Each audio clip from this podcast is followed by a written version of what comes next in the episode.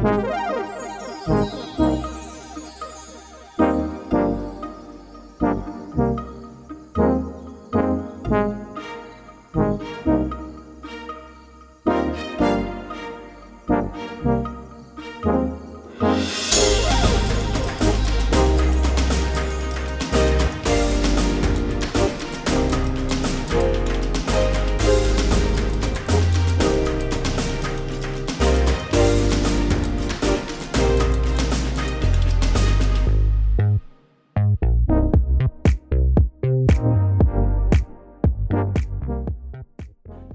Buenas, bienvenidos y bienvenidas una semana más a Analog Players. Ya sabéis, el programa donde nos juntamos un grupo de amigos para hablar de videojuegos. Esta semana eh, no está presentando Fran, pero sí que tendréis eh, un breve resumen de, los contenidos que vamos a tener en este programa de resumen del E3 de 2021. Y eh, antes de empezar, lo que voy a hacer es presentar a, a los amigos del programa. Empiezo por César. ¿Qué tal, César? Buenas, buenas. Pues sí, un especial después del E3. Que la verdad es que ya había ganas, ¿eh? porque han pasado días y a mí se me estaba olvidando ya ciertos detalles. Y bueno, una lástima que no esté Fran, porque para estos programas especiales siempre mola que estemos todos, pero bueno, eh, su audio está ahí, así que no está en el olvido. También eh, presento a Rafa. ¿Qué tal, Rafa? Hola, buenas. Pues mira, aquí estamos a ver qué nos ha parecido esta semanita. Hemos visto muchas cosas, entonces hay... Yo creo que da para debate, ¿eh? Habrá sus más y sus menos. Sí, sí. Debate seguro. Sus... yo creo, y ahí, bueno, ya Chimo, presenta a Chimo, que yo creo que en, en, algunas cosas viene calentito, pero bueno, le dejo que se presente antes. ¿Qué tal, Chimo? Hola chicos, con ganas de empezar a debatir sobre el 3. Calentito con algunas cosas, pero bueno, vamos a intentar centrarnos sobre todo en las cosas buenas. No queremos parecer Twitter. Así que nada, vamos a empezar cuando, cuando veáis oportuno y vamos para adelante. Sí, eh, antes de empezar, como he comentado, eh, tendremos el, el, audio resumen de Fran que, que, sonará a partir de este momento. Hola chicos, ¿qué tal? Bueno, pues mi resumen o experiencia general del E3 es que mm, cada día más, cada año que pasa más, nos damos cuenta de que el E3 que conocimos hace años, ese que nos ilusionaba, no va a volver. Uno de los primeros pensamientos que tuve cuando pasó esto del E3 fue E3 presencial o mierda. Pero es que ya creo que ni la presencialidad puede remontar a esto. Eh, como conferencia creo que la única que se salva de mi quema particular es la de Microsoft y Bethesda. Y eso que se dejaron mmm, prácticamente la mitad de melocotonazos que tienen pendientes eh, por enseñar. Y no me parece mal porque si lo enseñan todo este año y no sale este año, no sale en un año o en dos, pues les pasará que llegarán otras conferencias y no tendrán nada que enseñar. Entonces, bueno, bien, por ahí, por ahí bien. Además, Bethesda, cuando iba sola al E3, siempre se caracterizaba por enseñar juegos que salían antes del siguiente E3. No es este el caso, pero sí que es verdad que anunciaron bastantes juegos para, para finales de 2022. En concreto Starfield, por ejemplo. Y bueno, no soy público objetivo de, de, esta conferencia por aquello de que de promocionar y darle más importancia al Game Pass y a la cantidad de juegos que hay allí antes que a los juegos en sí. Para mí un ejemplo claro de esto es el, el juego con el que cerraron la conferencia. No es un juego de cerrar conferencia. Entonces, bueno, eh, básicamente podría resumirlo en que me ilusiona más lo que tengo en la estantería pendiente de jugar que lo que me han enseñado en las últimas conferencias que hemos visto. Eh, como, como, mención especial, me gustaría resaltar el Wholesome Direct, donde se enseñaron juegos independientes y de filosofía wholesome, ya sabéis, una filosofía de... Ellos se, llaman, se denominan a sí mismos o llaman a su filosofía como ilumina tu día con videojuegos alentadores, reflexivos, compasivos y acogedores. Bueno, pues alguna joyita indie había por ahí y os recomiendo bastante que veáis ese Wholesome Direct que estaba dentro del E3, que pasó más así un poco por de tapadillo, pero a lo mejor algunas de las cositas indies, incluso que estáis probando en estas demos de Steam o de Xbox, alguna se enseñó en el, en el Direct. Y digamos que mi top de anuncios de L3, pues yo ah, ya siempre os lo he dicho, en L3 espero espero triple SAS eh, y aunque me gusta que enseñen mogollón de indies, creo que los indies en L3 son los entremeses entre AAA y AAA. Es como yo entiendo, como yo entiendo esto en junio. Entonces, para mí, el que, o digamos, los juegos que, recordaré de este 3, los tres juegos, porque así habíamos quedado más o menos, pues el primero de todos, y con mucha diferencia, será el del Ring, no por menos esperarlo. Me ha sorprendido menos, la verdad. Eh, y sobre todo, yo creo que influenciados también por ese gameplay medio robado que se filtró, que tenía muy mala pinta. Creo que el juego final se va, a estar un poco entre medias de ese gameplay y el tráiler que enseñaron. El tráiler me parece una brutalidad como tráiler, como tráiler es un 10, luego ya el juego veremos. Pero la verdad es que es el tráiler que más me ha gustado de, de, de L3 y, y ha hecho que me fije en el del ring cuando no me iba a fijar de, primeras. El segundo estaría Forza Horizon 5.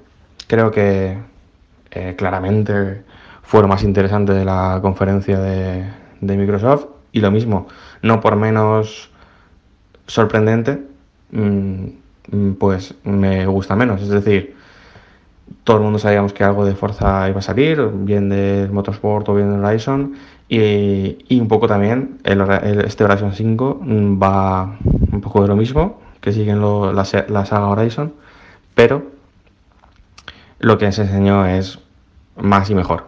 Entonces, a tope con él. Y por último, Starfield.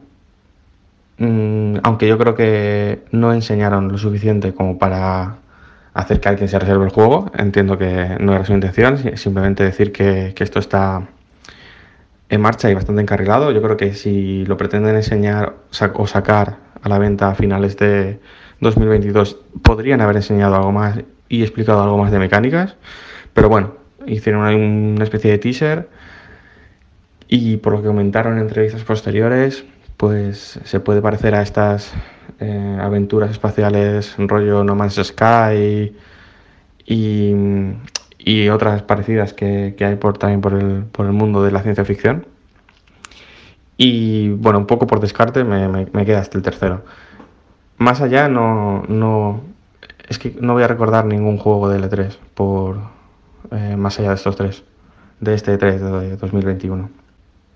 Venga chicos, hasta luego. Nos vemos la semana que viene.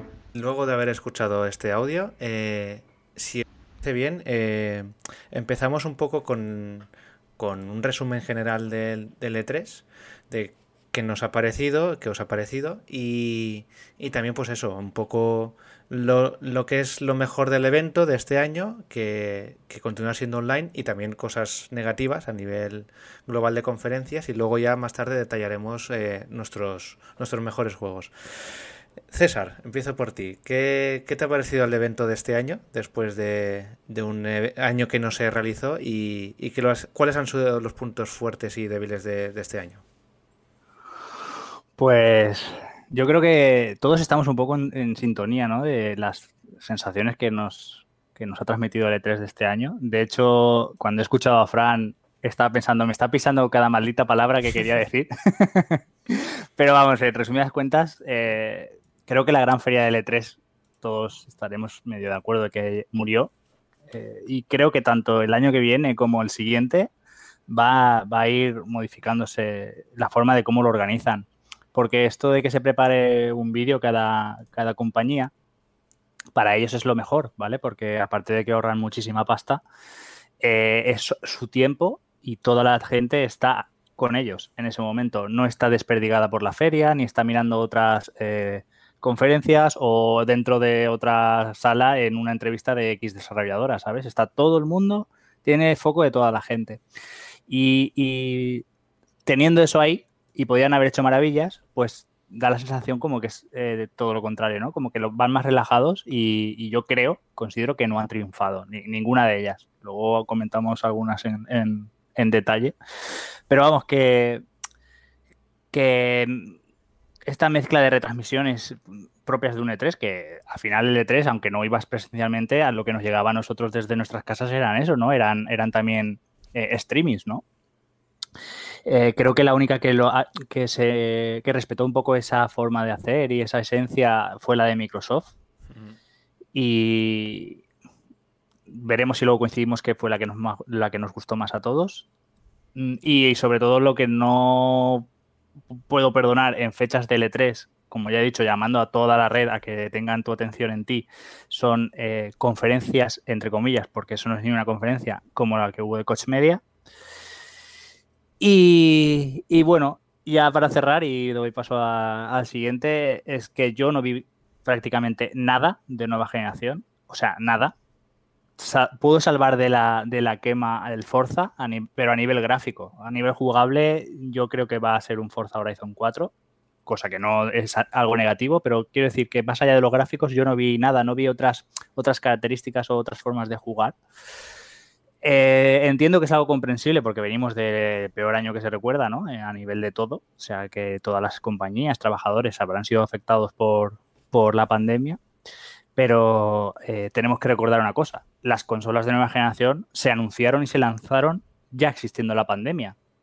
O sea, no, no nos valdría esta excusa, ¿vale? Porque si lo hicieron fue, fue porque quisieron y porque vieron que podían hacerlo. Entonces, a nivel de, de, juegos yo no vi nada de nueva generación. Eso es un poco triste, pero bueno, luego comentamos la parte buena, que hubieron juegos y bastante buena pinta, la verdad. Sí, eh, si quieres, Chimo, por alusiones por la conferencia de Coach, si quieres pasas a ser el siguiente en hablar de, lo que es el resumen general de, E3. ¿Cómo lo viviste? A ver, eh, está claro que nuestro, nuestra nostalgia de aquellos años noventeros o principios del 2000, con esos anuncios, con Miyamoto con la espada, con PlayStation diciendo el precio, eh, todo eso he estado haciendo una reflexión, como pasa un par de días, de todos estos vídeos y todo este 3 y creo que vale, no va a volver, no va a pasar, pero creo que lo tenemos que asumir, que todo cambia, ¿vale? Que, y que entonces hay una parte de nosotros que tenemos que asumir que todo eso que vivimos, que fue tan genial, ya no va a volver y que se quedó ahí, pero a las compañías hay que pedirles al menos que estos nuevos formatos, esta nueva forma de vivir el 3 tengan un sentido y sean apetecibles, al menos si lo tiene que ver millones de, jugadores y, aficionados. Porque yo solamente salvaría a Microsoft y a Nintendo de la quema. Y algunas compañías no entiendo por qué van a hacer un llamamiento masivo para presentar solamente un juego y no presentar nada más como Bandai Namco, que presentó House of Ace, donde salió el desarrollador. Y era un juego que quitando a, bueno, a gente que le guste el, tema del miedo, acabas de llamar a, un, a, un, a un público muy amplio donde seguramente tres cuartas partes estén decepcionadas porque no has presentado nada más que un juego que no le interesa. no, no lo entiendo. Pero bueno, eh, a ver si aprenden y hacen, hacen algo parecido a lo de Nintendo. Nintendo tiene muchas cosas malas. Eh, Juan, lo del Game, Game Watch de Zelda para, para el aniversario me parece algo muy feo. A la gente le encantará creo que no la manera de hacer el homenaje de Zelda, pero, pero al menos su conferencia fue vistosa, fue 40 minutos, fueron juegos y luego se, enseñó varios juegos en el Treehouse. Creo que ese formato es el más adecuado. Igual que Microsoft, que enseñó 30 juegos uno tras de otro. Y 30 juegos de verdad. No como el Game Fest, que fue el Director's Cut. que fueron más fake que otra cosa. Y nada, no quiero pronunciar de Cosmedia y otras compañías porque creo que no, la, no, saben cómo se, no se están perdidas y que tienen que mejorar. Sí, ¿no? El, si quieres, Rafa, continúa eh, con lo que ha dicho Chimo y César y luego ya hacemos un, un poco resumen global. Sí, a ver, eh, yo estoy de acuerdo en todo lo que, lo que estáis diciendo, lo que habéis dicho. El tema es, yo lo que pienso ya Bueno, aparte de que sí, solamente hay una compañía o dos como mucho que se han tomado el, el E3 más o menos en serio, ¿vale? Que es como ya habéis dicho, Microsoft, mm, podemos meter a Nintendo y ya Devolver. Eh, la conferencia de Devolver Digital estuvo bastante bien también. Pero claro, luego han habido otras que han sido un, despropósito, como el PC Gaming Show y demás. Eh, entonces, claro, yo después de todo esto y ver el E3 que al final, entre que ves cosas que ya has visto, yo no sé, las compañías no se hablan y te enseñan todas el mismo trailer del mismo juego. Eh, o te enseñan trailers que ya has visto anteriormente al E3. O sea, yo el Life is Strange no hace falta que me lo compre, ya me lo he pasado viendo las conferencias. Y e incluso puedo decirte que el Monster Hunter Stories también he visto bastante, aunque sí que es verdad que el último fue un poco novedoso. Pero bueno, lo que comentaba, al final eh, sí que es verdad que ha cambiado ya todo el panorama, que es como comentaba Chimo antes, hace 10 años o así, o incluso un poco menos. Eh, te mostraban un montón de juegos, todo lo que iban a tener y demás, pero sí que es verdad que ahora los, los desarrollos de, las, de los juegos son más, son más costosos y tienen más tiempo. Entonces a mí eso es lo que me lleva a plantear si de verdad merece la pena hacer un E3 anual o directamente que haga cada, cada compañía su conferencia cuando toque. Porque es lo que decimos, si en el E3 del próximo año nos volveremos a comer algo más de Starfield, nos comeremos algo de Breath of the Wild, claro, de lo que han enseñado muy poco, pero si hay algún juego que sale justo el mes después del E3, nos lo vamos a volver a comer. Entonces, mm, yo creo que al final es. Yo el E3 lo eliminaría y empezaría a sacar conferencias por compañías como, como, como están haciendo ahora por separado todas. O sea, el formato ahora mismo está. No tiene sentido cuando tú vas a mostrar juegos que van a ser dentro de dos años y vas a mostrarlo durante dos años o vas a mostrar solamente un tráiler, un logo, etcétera. Y bueno, luego hablamos conferencia a conferencia porque sí que hay algunas que me gustaría hablar más detalladamente, pero es pero bueno, eso es lo que quiero decir, que yo creo que hay una hay falta de, de comunicación entre ellas, de mostrarte todas las compañías lo mismo. Mm, no sabe lo que quiere el público y no saben a, a, dónde están dirigidas, porque lo mismo hablamos de Bandai Namco, que hablamos de Coach Media, que hablamos del, PC, PC Gaming o incluso no sé si visteis la de Capcom, que fue otro despropósito. O sea, despropósito total. Así que, bueno, yo creo que lo dejo aquí ya, como ahora vamos a, ir conferencia a conferencia, lo veremos. A mí, la que sí que es verdad que no me disgustó tanto, aunque sí que es verdad que no fue de las mejores, la de Ubi también enseñó lo que tenía que enseñar. Y yo creo que no, no fue de las peores tampoco. Sí, yo creo que por lo menos eh, por mi parte estoy bastante en sintonía con vosotros de que el formato de E3 como estaba hasta este momento está yo creo que caducado. Todo las compañías quieren repartirse todo el pastel, pero antes habían pues tres o cuatro o cinco, ¿no? Que se lo repartían. Era sobre todo, pues Microsoft, eh, Sony, Nintendo. Luego estaba Konami en su momento, eh, Ubisoft entró, EA ya tiene su formato totalmente aparte y luego Sony también aparte. Entonces lo que yo creo que has comentado Rafa, eh, saben que por separado va a tener incluso más repercusión y pueden dotar de contenido del que quieren, ¿no? Y va a ser exclusivo. Aquí el problema del E3 es lo que has comentado también estás viendo el mismo tráiler del mismo juego durante una semana tres y cuatro veces, ¿no? Porque claro, está en la conferencia de, por ejemplo, de, de Square Enix. Eh, sale el Life is Strange en Square Enix, pero es que sale en Microsoft y es que sale en Nintendo. Y es que a lo mejor te lo pones a Mergame Fest, ¿no? Y es como, ostras, no hace falta, ponlo en una, mmm, pon ponlo en la tuya o ponlo en la que quieras, pero no. Es decir, devalúas tu producto, ¿no? Si lo enseñas tantas veces. El E3 siempre ha sido el o por lo menos yo lo veía así de pequeño, del momento del girito, ¿no? De la sorpresa. De, del anuncio que a lo mejor era, era humo, pero como no lo volvías a ver hasta el año siguiente, estabas ahí como en tensión, ¿no? Y ahora, pues eso, que es un, un evento diluido. Microsoft es el que yo creo que continúa respetando, eh, aunque no sea igual de presencial este año, el formato de, pues te saco contenido de juegos, eh, han aprovechado o han entendido también mejor de que cuanto más cercano o no, si no se alarga tanto en el tiempo, mejor también, ¿no? Porque dices, hostias, tengo el, aunque sea el Psychonauts 2, pero tengo el Fly Simulator, el Halo Infinite, el Forza Horizon y salen todos este año.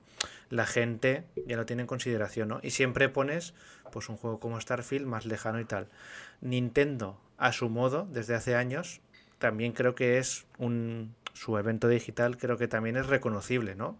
No puedes decir que esté mal independientemente de los juegos o de los gustos que tengamos, ¿no? Eh, pues a lo mejor ya entramos en el detalle y dice, pues mira, no porque por gustos personales, pues a mí me ha faltado un Mario que hace cuatro años que no sale un nuevo Mario, de verdad, ¿no? De 3D. Eh, o me falta esto, pero bueno, es, no está mal. Pero luego a partir de ahí, Ubisoft ya en menor medida, porque siempre tiene su rollo, pues que sacan el Jazz Dance y todo eso. Y a partir de ahí es un solar, ¿sabes? Es un solar y ni Capcom, ni Square Enix, en Summer Game Fest, sin es por el Elden Ring y el Metal Slug que comentaremos también, pues es un, es un broza, casi, podríamos decir. Y, y luego otras ya no hace falta ni nombrar, ¿no? Entonces, está demasiado diluido en el tiempo, ¿no? Creo yo, y, lo, mejor será como separar, mm, al igual que ya ha hecho Sony y que ha hecho EA y Nintendo hace de vez en cuando, separar un poco el, los eventos porque ya no tienen sentido, ¿no? Quieren todos tener su presencia y, están todas muy pegadas en el tiempo. Y también los desarrollos cada vez son yo creo que son más largos también, ¿no? Entonces es más difícil sorprender a, la gente. También como jugadores y aficionados hay muchos juegos en el mercado, eh, hay mucha competitividad y también es más difícil sorprender, ¿no? Yo creo que puede haber un parte en algunas compañías una falta de ideas importante y eso que también repercute en sus eventos, ¿no? No sé si, yo creo que, bueno, estamos bastante en sintonía. Eh, si queréis, vamos a empezar por, por conferencias. Hay algunas, pues eso, que detallaremos más y otras menos. Eh, la primera que vimos en directo también fue el Summer Fest del Geoff Keighley. Y por mi parte, y creo que también por parte de todos, destacamos el Metal Slug Tactics y el Elden Ring, que fue el juego que finalizó el evento. Por mi parte, el Metal Slug Tactics no lo esperaba viéndolo bien, me parece una idea que casa perfectamente y, me encantó, la verdad. Y aparte el género es algo que es de un género que me gusta mucho. Y el del ring, visto luego el tráiler y visto luego las intenciones que tiene el juego, me parece que ahí estoy con Fran también, de que tiene un potencial muy grande y que, y que ojo con el juego. Eh, yo creo que es, es garantía de calidad y, y va a salir en, enero, el 22 de enero, si no recuerdo mal. Así que, ¿cómo visteis la conferencia?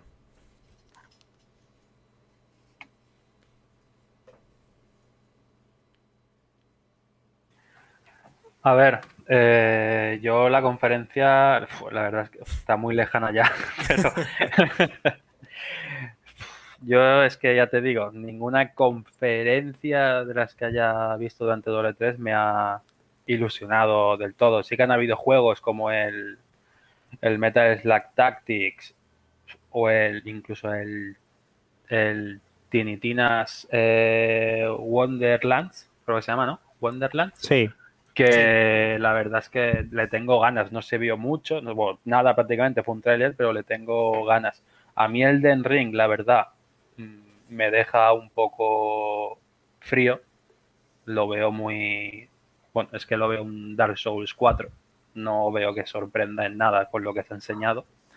Porque al final he visto lo mismo, el, mismo tipo de monstruo, el mismo tipo de dragón y tal. Pero sí que es verdad que la conferencia la, como tal estuvo bastante bastante aseada, por decirlo de alguna manera, y fueron a juego tras juego más o menos. Sí que había veces un poco de charlita, pero bueno, era muy, muy amena, la verdad.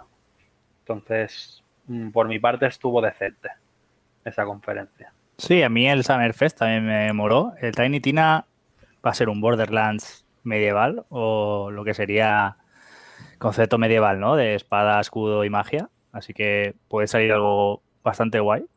Luego el Metal Gear Tactics, estoy con vosotros, creo que fue de lo mejor que, o por lo menos lo que más nos gustó, ¿no? Cuando, cuando lo vimos en directo. Eh, al parecer va a tener mecánicas de roguelike, o sea que habrá que tener cuidado. a ser que no vayamos muy emocionados y, luego no pasemos de, nivel 2 o 3. a ver cómo, cómo, ajustan eso. Yo, yo espero que no. Veniendo de la saga que es, espero que, que sea. Que, vamos, que sea para todos los públicos y que tenga incluso sobre todo dificultad, ya veremos.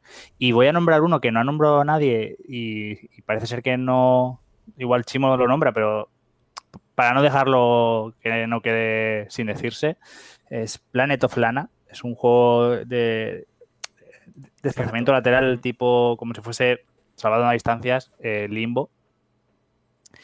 Eh, y a mí me gustó mucho esa estética. Y luego de Elden Ring yo no iba a comentar nada porque yo soy ajeno a la saga, no tengo paciencia para este tipo de juegos.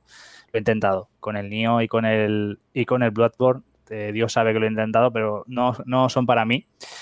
Pero sí que quería comentar, ya que lo habéis nombrado, que yo lo que se vio no le pongo ninguna pega porque a, fin de cuentas si eres amante de una saga o de un tipo de juegos, ¿vale? Y te muestran algo nuevo, aunque no sea nuevo eh, 100%, eh, pero es un, eh, como concepto no es nuevo, pero, pero es un juego nuevo, ¿no?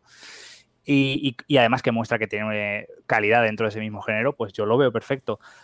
Ahora bien, no entiendo a la gente que se decepciona por lo visto por el de Ring, ¿no? Ya no digo Rafa porque le parece un Dark Souls 4, digo por comentarios de, de los foros por los que yo me muevo, ¿vale? Que, que hay mucha gente decepcionada con el del Ring y no lo entiendo porque yo no sé qué esperaban Quiero decir, pongo un ejemplo fácil. Tales of Arise, ¿vale?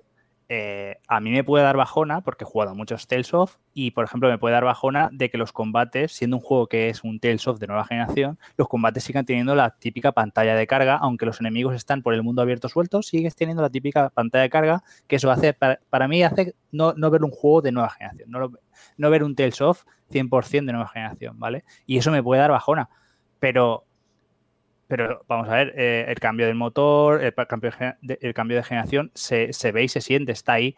Y, como tal, a mí me llama mucho la atención y me gusta lo que veo. Entonces, no sé qué pueden pretender la gente decepcionada con el ring, qué puede pretender ver en ese tipo de juego. Si quieres te contesto yo a eso. Vale, sí, sí, porque yo no, no lo entiendo. Yo lo que sí que puedo entender es que cuando enseñaron Brute Ball o enseñado otros juegos, se ha visto no tanta cinemática, aunque dicen que es el motor del juego y seguramente y no lo voy a no lo voy a no creer, pero creo que se podía haber enseñado un poco más el gameplay más claro, ¿sabes? Y más teniendo en cuenta que falta menos de medio año. Eh, yo creo que eso es lo que más he echado en falta cuando se enseñaban el teaser. Un poco más de cómo va a ser realmente. Lo han dejado todo un poco al misterio. A ver, porque ahora mismo solamente me da la sensación de ser un Dark Souls 4 no sé por qué empezamos con el de, con el de Ring, ¿sabes? Y eso es la, eso es la, mi queja a, ese juego, que lo que vi me gustó, pero mm, me pareció poco, en cierta manera. Solamente me pareció todo vídeo. No sé si me he explicado, más o menos. Sí, sí. Sí, yo haciendo, bueno, alusión a lo que ha dicho César, a mí es que ya, ya he dicho, es yo no tengo quejas de las mecánicas de los Souls y sé que gráficamente no van a ser portentos físicos. Pero ya que me sacas un juego con, o sea, con otro nombre, yo me espero otra, otra temática, otro tipo de estética. Hmm. Bloodborne tiene otra estética, eh, Shekiro tiene otra estética, Elden Ring es muy continuista respecto a todos los Dark Souls. Hmm. Por eso es lo que a mí me chocó un poco. Sí, porque además estaba, estaba metido el hombre este, ¿no? El de Juego de Tronos, I- creo i- recordar. iba a eso, iba a eso yo. Pues quiero decir, yo creo que ese hombre tiene la capacidad suficiente para inventarse un mundo que dentro de la mitología medieval sea completamente diferente. Vamos, creo yo. Entonces, habrá que ver luego el juego, porque igual lo que se ha mostrado eran los momentos que ellos querían mostrar, porque son los que más depurado tengan, porque son los que en un momento dado quedaban bien para el tráiler, pero luego el juego se, cuando se juegue se siente y se nota que es algo completamente diferente a Dark Souls. Habrá que verlo, pero vamos que yo tampoco veo que sea lo que se vio, tampoco veo que sea motivo de crítica como he estado leyendo en plan de tanto tiempo esperando para esto, ¿sabes? ¿No se extraña la fecha? Un poco. Mm, No, yo creo que cada vez hay más lanzamientos importantes en enero. Bueno, a lo mejor es un poco pronto de cara a lo que es el trimestre, ¿no? Que finaliza el 31 de marzo, pero puede ser buena fecha, ¿eh? Eh, Sí, pero no he querido competir por el juego del año y todo esto. Se ha ido un poco para atrás. Es que O sea, también sí que hay han sido juegos muy importantes en enero, como algún Yakuza, el, Dragon- el Fighter salió en enero, si no me acuerdo mal. Mm, Pero No sé. me sorprende que no vayan a luchar por el por el juego del año y cosas así. Igual- esta fecha. Igual ya estamos viendo la, la ¿cómo se dice? La estela de lo que de lo que provocó Cyberpunk. Es decir, igual ya estamos viendo los efectos de que este juego lo, quería- lo hubiesen presentado para noviembre o incluso diciembre, ¿no? En plan época navideña, pero no se la quieren jugar, ¿sabes? Es A que- nivel de, a nivel de errores, me refiero. Es complicado porque eh, hay mucha competencia entre septiembre y diciembre, septiembre y noviembre en todo caso.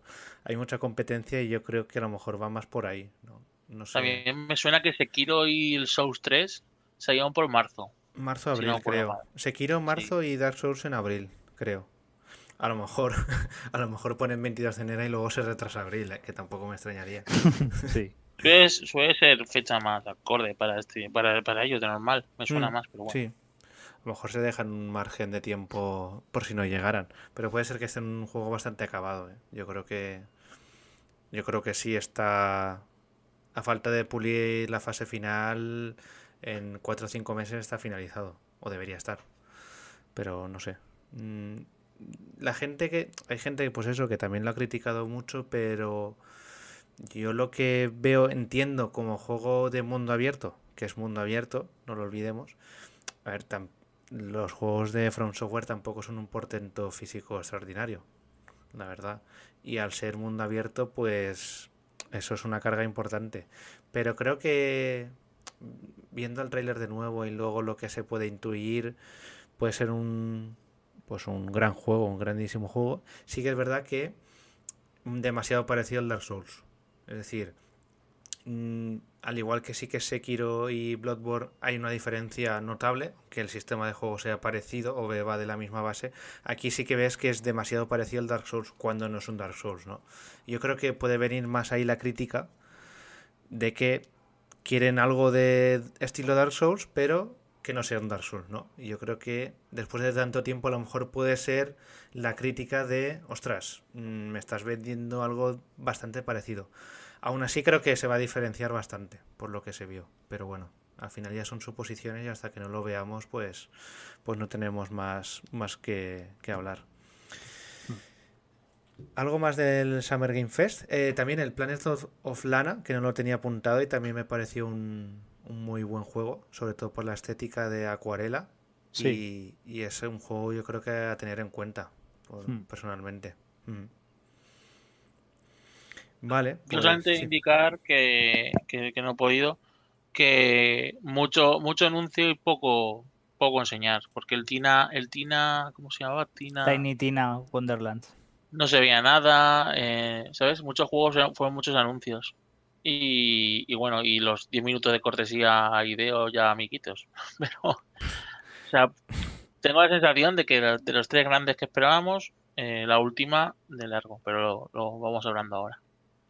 Sí, eh, las siguientes conferencias fueron la de Coach Prime Time, Coach Media Prime Time, eh, IGN Expo y el Wholesome Direct, que Fran también ha comentado el Wholesome Direct. Y la de coach y de IGN, mm, en la de coach estuvisteis en directo, así que podéis comentar un poco más cómo fue esa conferencia. Bueno, esto lo, vamos a pasar rápido, no vamos a quemar muchos minutos del programa en eso, pero sí que lo único decir que, pues eso, que no puedes hacer en fechas de E3 un llamamiento mundial en la red para tener el foco de atención y sencillamente emitir un, una charla de desarrolladores que muchos de ellos ni siquiera mostraron contenido de su juego. Era como, le hice el comentario a Rafa, era como una entrevista para comprarles una idea, ¿vale? No mostraban ni siquiera artworks, o sea, no mostraban bocetos, no mostraban nada. Para mí fue, vamos, lo peor, pero lo peor no solo de, de E3 de este año, sino lo peor que he visto nunca. Es decir, yo he visto IDs Xbox que se pasan charrando miles y miles y miles y miles de horas y a lo mejor te muestran dos o tres minutos de un juego, pero, pero te han mostrado algo. Aquí no mostraron nada y además, fijaros si es sangrante lo mal que lo hicieron, que esta, esta Coach Media ha formado como un, un brand, ¿no? Una marca que se llama Prime Matters, como dando a entender que estos juegos que van, son juegos que van a lanzar ellos, ¿vale? Entiendo que parte producirán también. Y como un sello de calidad, ¿de acuerdo? Pues en el Summer Fest este que hemos comentado, hubo un mini vídeo que nos lo colaron entre medias, que no sabíamos qué estaba pasando, eh, donde muestran fragmentos de 12 juegos de Prime Matters, ¿de acuerdo? Entonces, en esta conferencia de Coach Media eh, lo tenían a huevo para decir, pues Prime Matters es esto y esto, y estos son los juegos que vamos a, a, que estamos preparando y os vamos a ofrecer. Eh, pues no, se limitaron a decir, sí, hemos creado Prime Matters, sí, tenemos 12 juegos eh, en, preparación, mostraron en el mismo tráiler de los trocitos y después eh, todo fue charreta de otros juegos que no tenían nada que ver con estos 12, ¿vale? Pues, pues entonces, más sangrante todavía de, de, lo mal hecho que lo hicieron, ¿vale? Lo único que voy a salvar de aquí, y no de la conferencia, sino de la marca como tal, es que de esos 12 juegos, de lo que se pudo ver, yo vi tres muy interesantes. Uno es Gangrave, que es una saga que ya es conocida, hay diferentes juegos de, en diferentes plataformas, ¿vale? Porque es, es antiguo, este, este Gangrave viene creo que de PlayStation 2. Y, y, luego un Hechos of the End, que es como una, una aventura de acción en tercera persona, donde manejas una chica, tiene muy buena pinta. Y luego Scars Above, que es otra chica protagonista, esta vez astronauta, y es rollo returnal, ¿de acuerdo? Chica astronauta que queda en un planeta desconocido y han dicho que va a tener exploración y combate, pero no es roguelike, ¿vale? Sería como, digamos, el juego de aventura 3D que no es returnal. Entonces esos tres juegos tienen muy buena pinta, 3 de 12, o sea, no está tampoco tan mal, pero veremos en qué queda. Y ya pasó, la, pasó el relevo a Rafa para que diga qué le pareció, que lo compartió conmigo.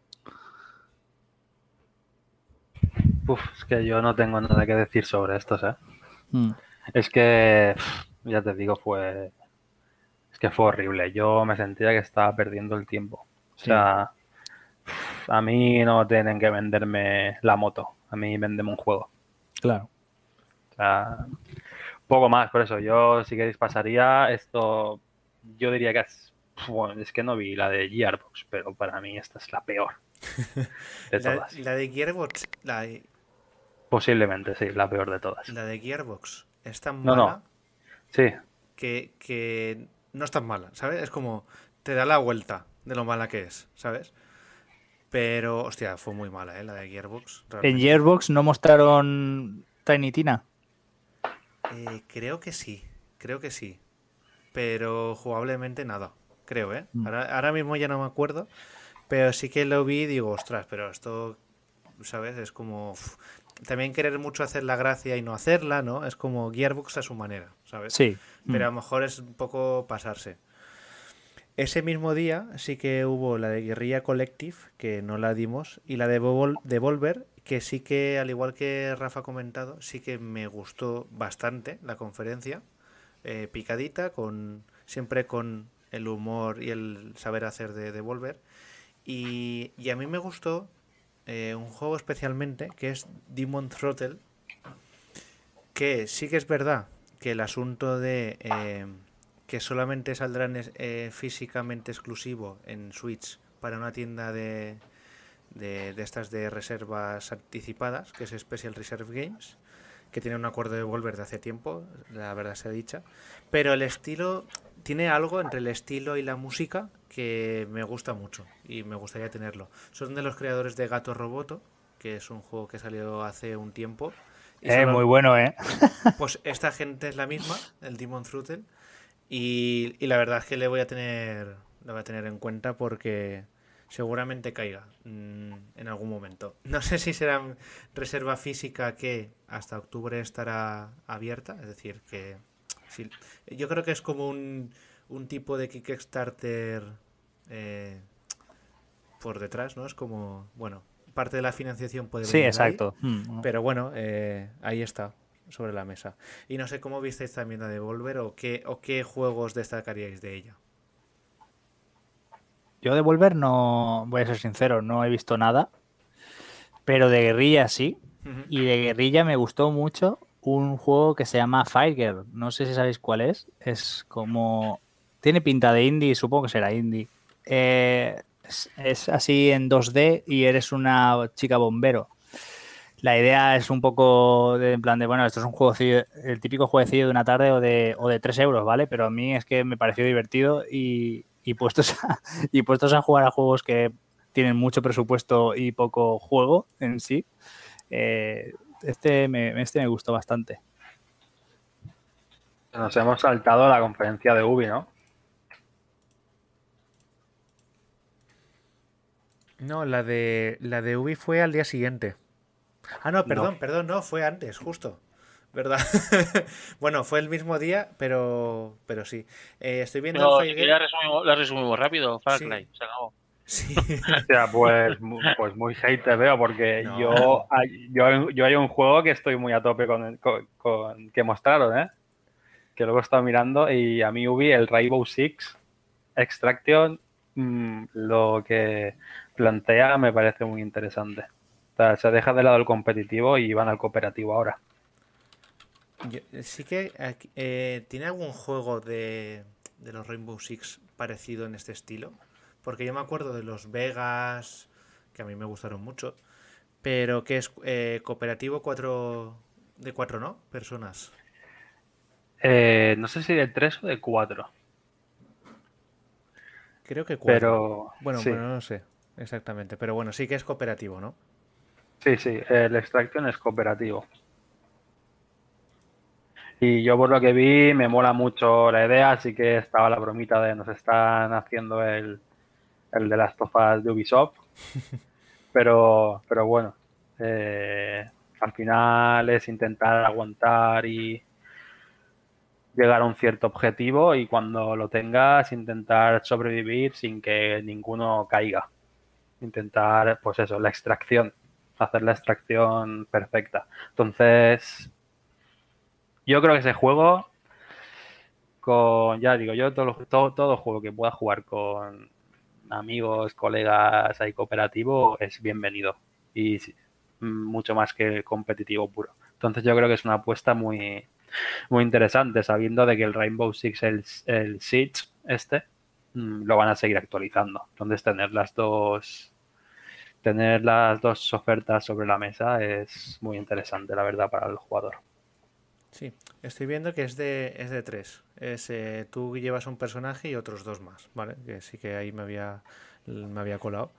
Y, y sí, es, a ver, al final el, lo que es el Rainbow Six, sobre todo el Siege, la forma de jugar, ¿no? Eh, beberá mucho, pero al final al ser cooperativo, pues, pues bueno, le da un- una vuelta de tuerca a la fórmula y puede, ser- puede estar muy bien.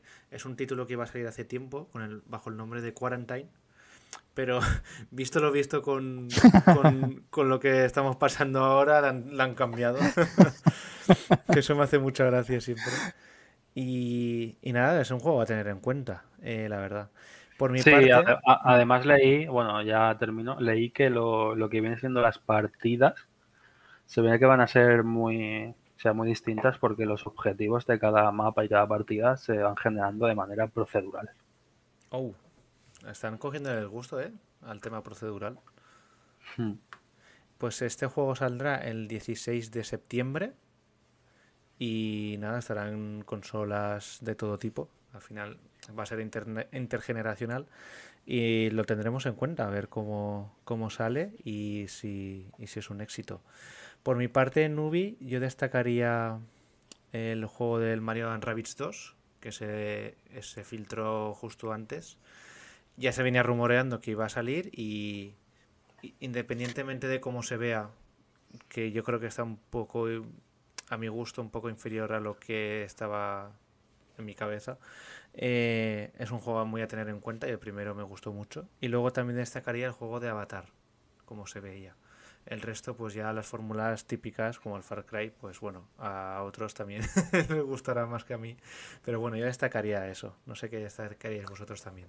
Pues ahora que has nombrado el de Avatar, que yo ni me lo esperaba ya, yo pensaba que era de estos juegos que se van al cajón, ¿sabéis? De estos que nunca acaban llegando al mercado.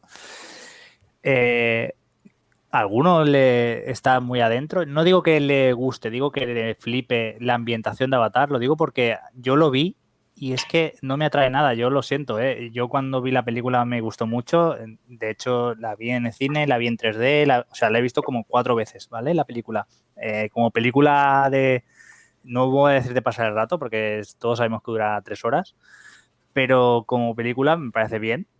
Eh, entonces, pero el juego cuando lo veo es que no me llama nada. O sea, lo, ¿sabéis? Los personajes, el planeta, todo eso no, no, me llama nada. Pues ¿Aquí hay algún fan de Avatar? A mí me pasa al revés. Que la película cuando la vi en el cine también era más pequeño. Tendría que verla de nuevo.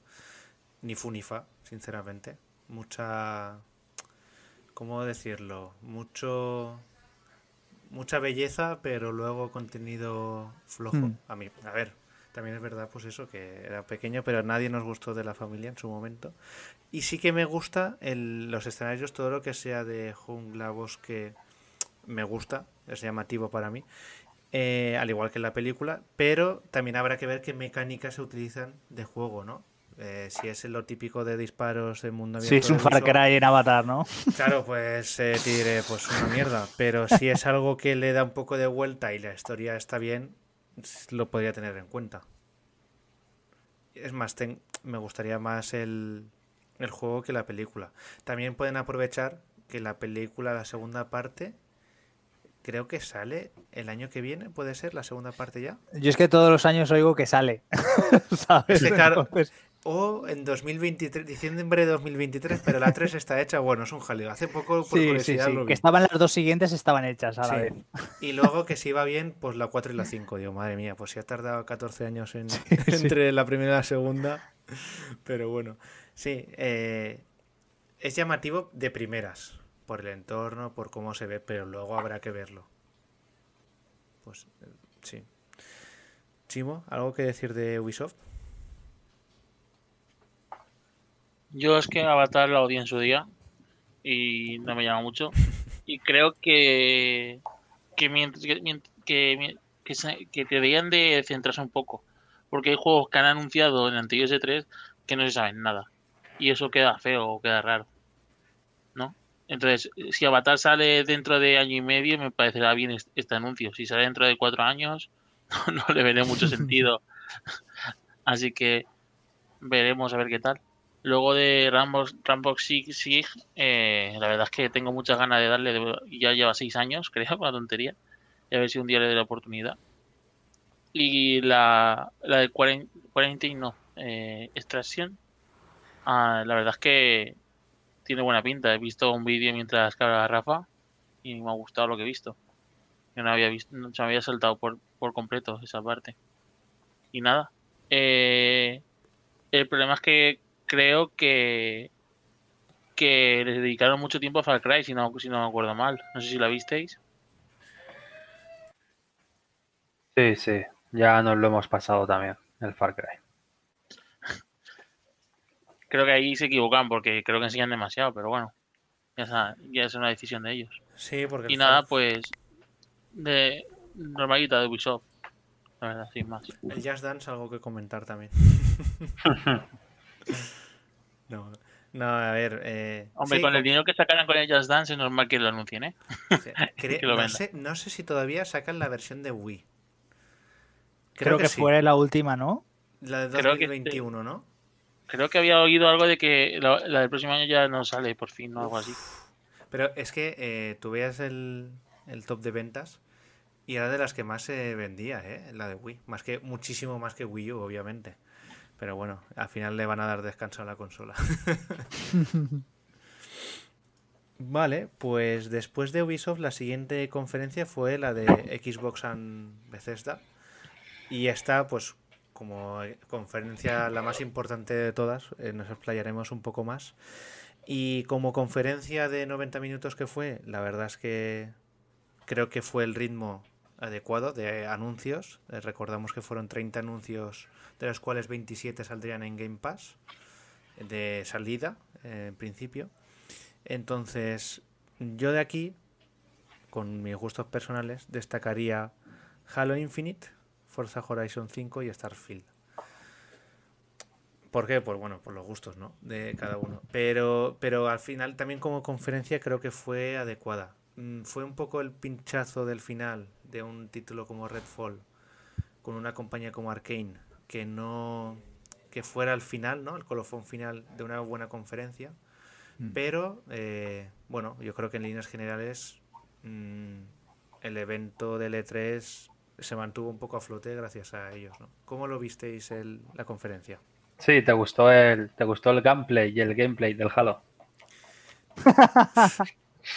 Me gustó que sacaran Halo, pero me pareció una mierda que no sacaran nada de la campaña. Porque recordamos que la campaña saldrá, bueno, la campaña y multijugador, que será gratuito, eh, en noviembre, Holidays, ¿vale? Pero Holidays normalmente es noviembre, ¿no? Antes del Black Friday en, Estados Unidos.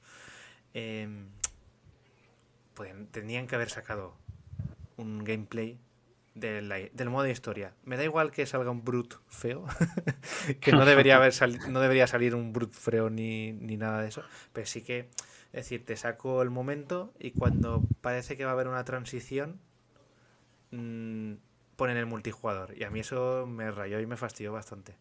Aún así tengo confianza de que va a ser un mejor juego que el 5 y que el 4, espero.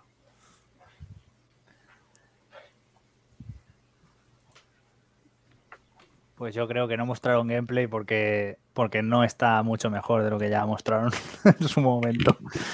tienen, tienen miedo, la verdad. Pero bueno, dejando de lado Halo, que yo me, me gustaría ser fan y me gustaría haberme los pasado todo, pero es que el 1 se me hace tan, tan, tan, tan bola que no consigo pasármelo y continuar con el 2. Tengo todos, ¿eh? Tengo toda la saga comprada, El pero uno- ahí estoy A enganchado. ver, el 1 hay momentos duros. Yo, el- yo- Es que el 1, eso de que no tengas radar, o sea, no tengas, no tienes radar, no tienes un objetivo principal marcado. Es muy, muchas veces es muy abierto y muchas veces muy laberíntico a la vez. Sí. sí, sí. Entonces, uff, se hace duro, ¿eh? el- yo, por ejemplo, yo la, a la saga la empecé con el 3. Es decir, directamente. Con, Estrené la 360 con el Halo 3. El Halo 1 que lo jugué con la Anniversary Edition para 360. Hombre, hay momentos que son pasilleros a muerte. Como Sí, la famosa biblioteca, que es una misión durante 15 minutos dando vueltas al mismo Mm. sitio. Mm. Persiguiéndote enemigos de mierdas, Sí, básicamente. sí, sí. Entonces, a mí lo que me del 4 coge como referencia el 1 en muchas cosas y eso es malo, ¿no? Porque cosas que pasan del 4 y 5, cosas que en el 3 y en el Halo Reach no están, es que es, eh, eh, eh, es como toca este pulsador y se abrirá una, com- se abrirá una compuerta. Ves Mm. al siguiente y se abrirá una compuerta. Y al tercero se abrirá una compuerta y entonces ya pasas de ahí. Y las tres fases esas son exactamente iguales, ¿no? Que es lo que pasa en el Sí. 1. Claro, yo espero, ojalá que sea, mm, hay unas ciertas dudas, obviamente, de que el Halo Infinite se parezca más al Halo 3 y el Reach, ¿no?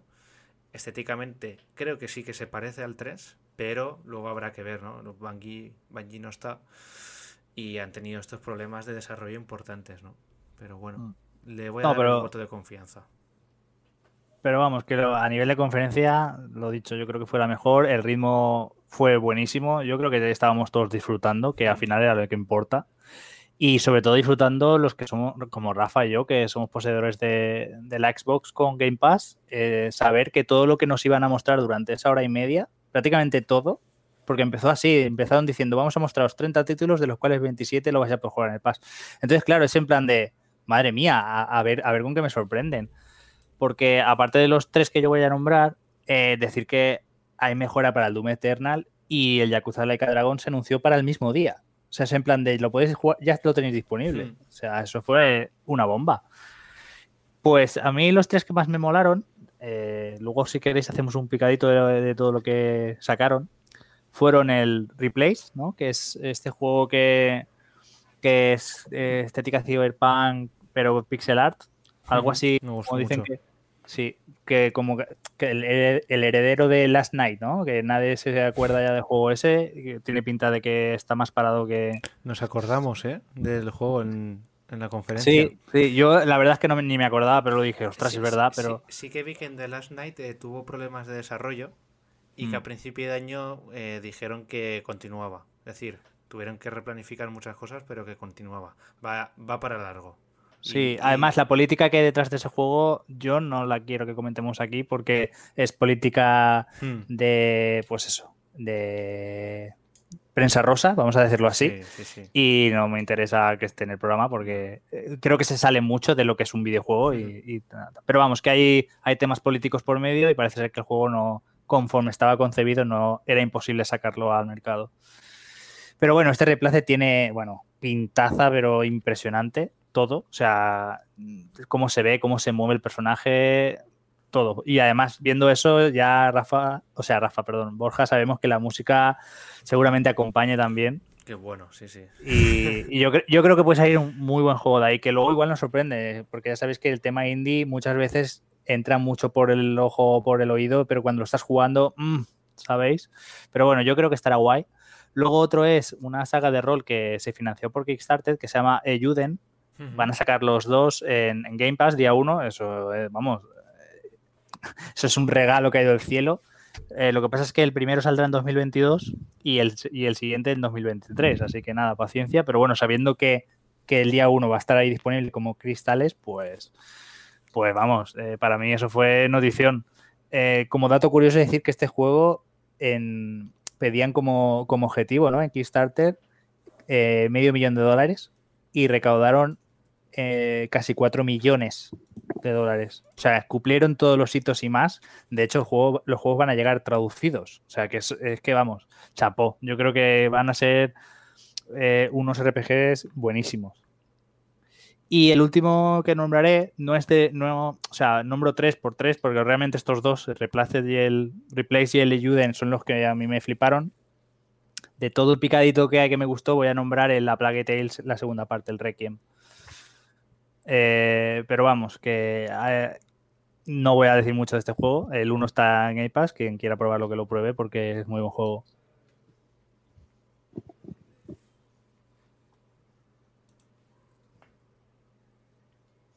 Vale, pues yo voy a continuar y diciendo que a mí me parecieron, me parecen los ganadores, ¿eh? en cierta manera, si hubieran que dar premios e historias, aunque no tiene mucho sentido. Pero quiero decir que esperando más de ellos, porque creo que tienen muchas compañías compradas últimamente, muchas desarrolladoras y querían de y de- deben de estar preparándonos más cosas, si no, no tiene sentido.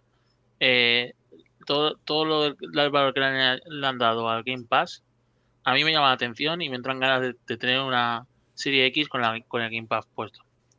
Solamente eh, hay juegos que yo no jugaría, no me compraría por mí, por mí mismo, porque no me llaman como Hades, que teniendo el Game Pass jugaría, lo probaría.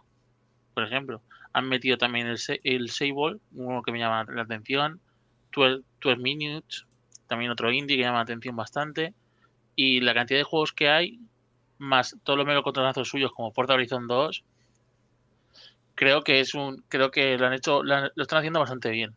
Eh, yo yo me gusta mucho la Yakuza que hayan metido el Yakuza a Dragon es una pasada. Y de todos los que hemos visto que nos han nombrado que César ha dicho casi todo lo más importante me gustó mucho Stalker 2 me pareció una pasada lo que se vio. Y me llamó muchísimo la atención. Así que ese seguramente sí que de la oportunidad si lo puedo llegar a jugar. No sé Rafa si tienes que añadir algo más Eh, yo es que estoy pff, de acuerdo con todo lo que habéis dicho, la verdad. porque el, el Chronicles es de los que más me llamó la atención, que ya lo ha comentado César, eh, igual que la Black Tail eh, Requiem.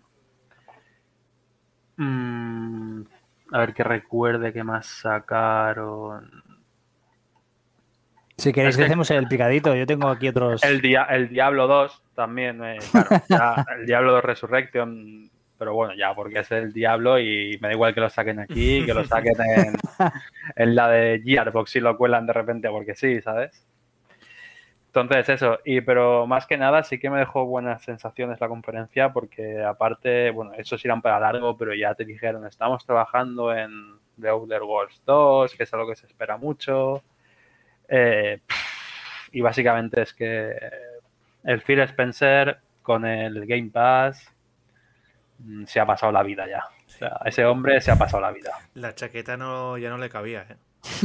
Sí, sí, porque es que es lo, es lo que comentabais antes. O sea, los tres juegos que no son del Pass me los, me los compraré seguramente porque serán el Diablo, el creo que el Battlefield y, el, Far Cry creo que era y el Far Cry y los otros 27 con que hayan con que la mitad sean buenos que los que por lo que, vi lo son mm, es que ya está, ya para mí ya tienen la conferencia hecha. Mm, hmm. Ninguna queja sobre ellos. La única queja, acabar, bueno, con el con el tráiler del, del Redfall, creo que se llamaba, porque sí que es verdad que no sé de qué va el juego. Yo conforme vi el tráiler me parece un un Left 4, el típico juego cooperativo de A4 contra vampiros, pero ya veremos, porque por lo que por lo que vi,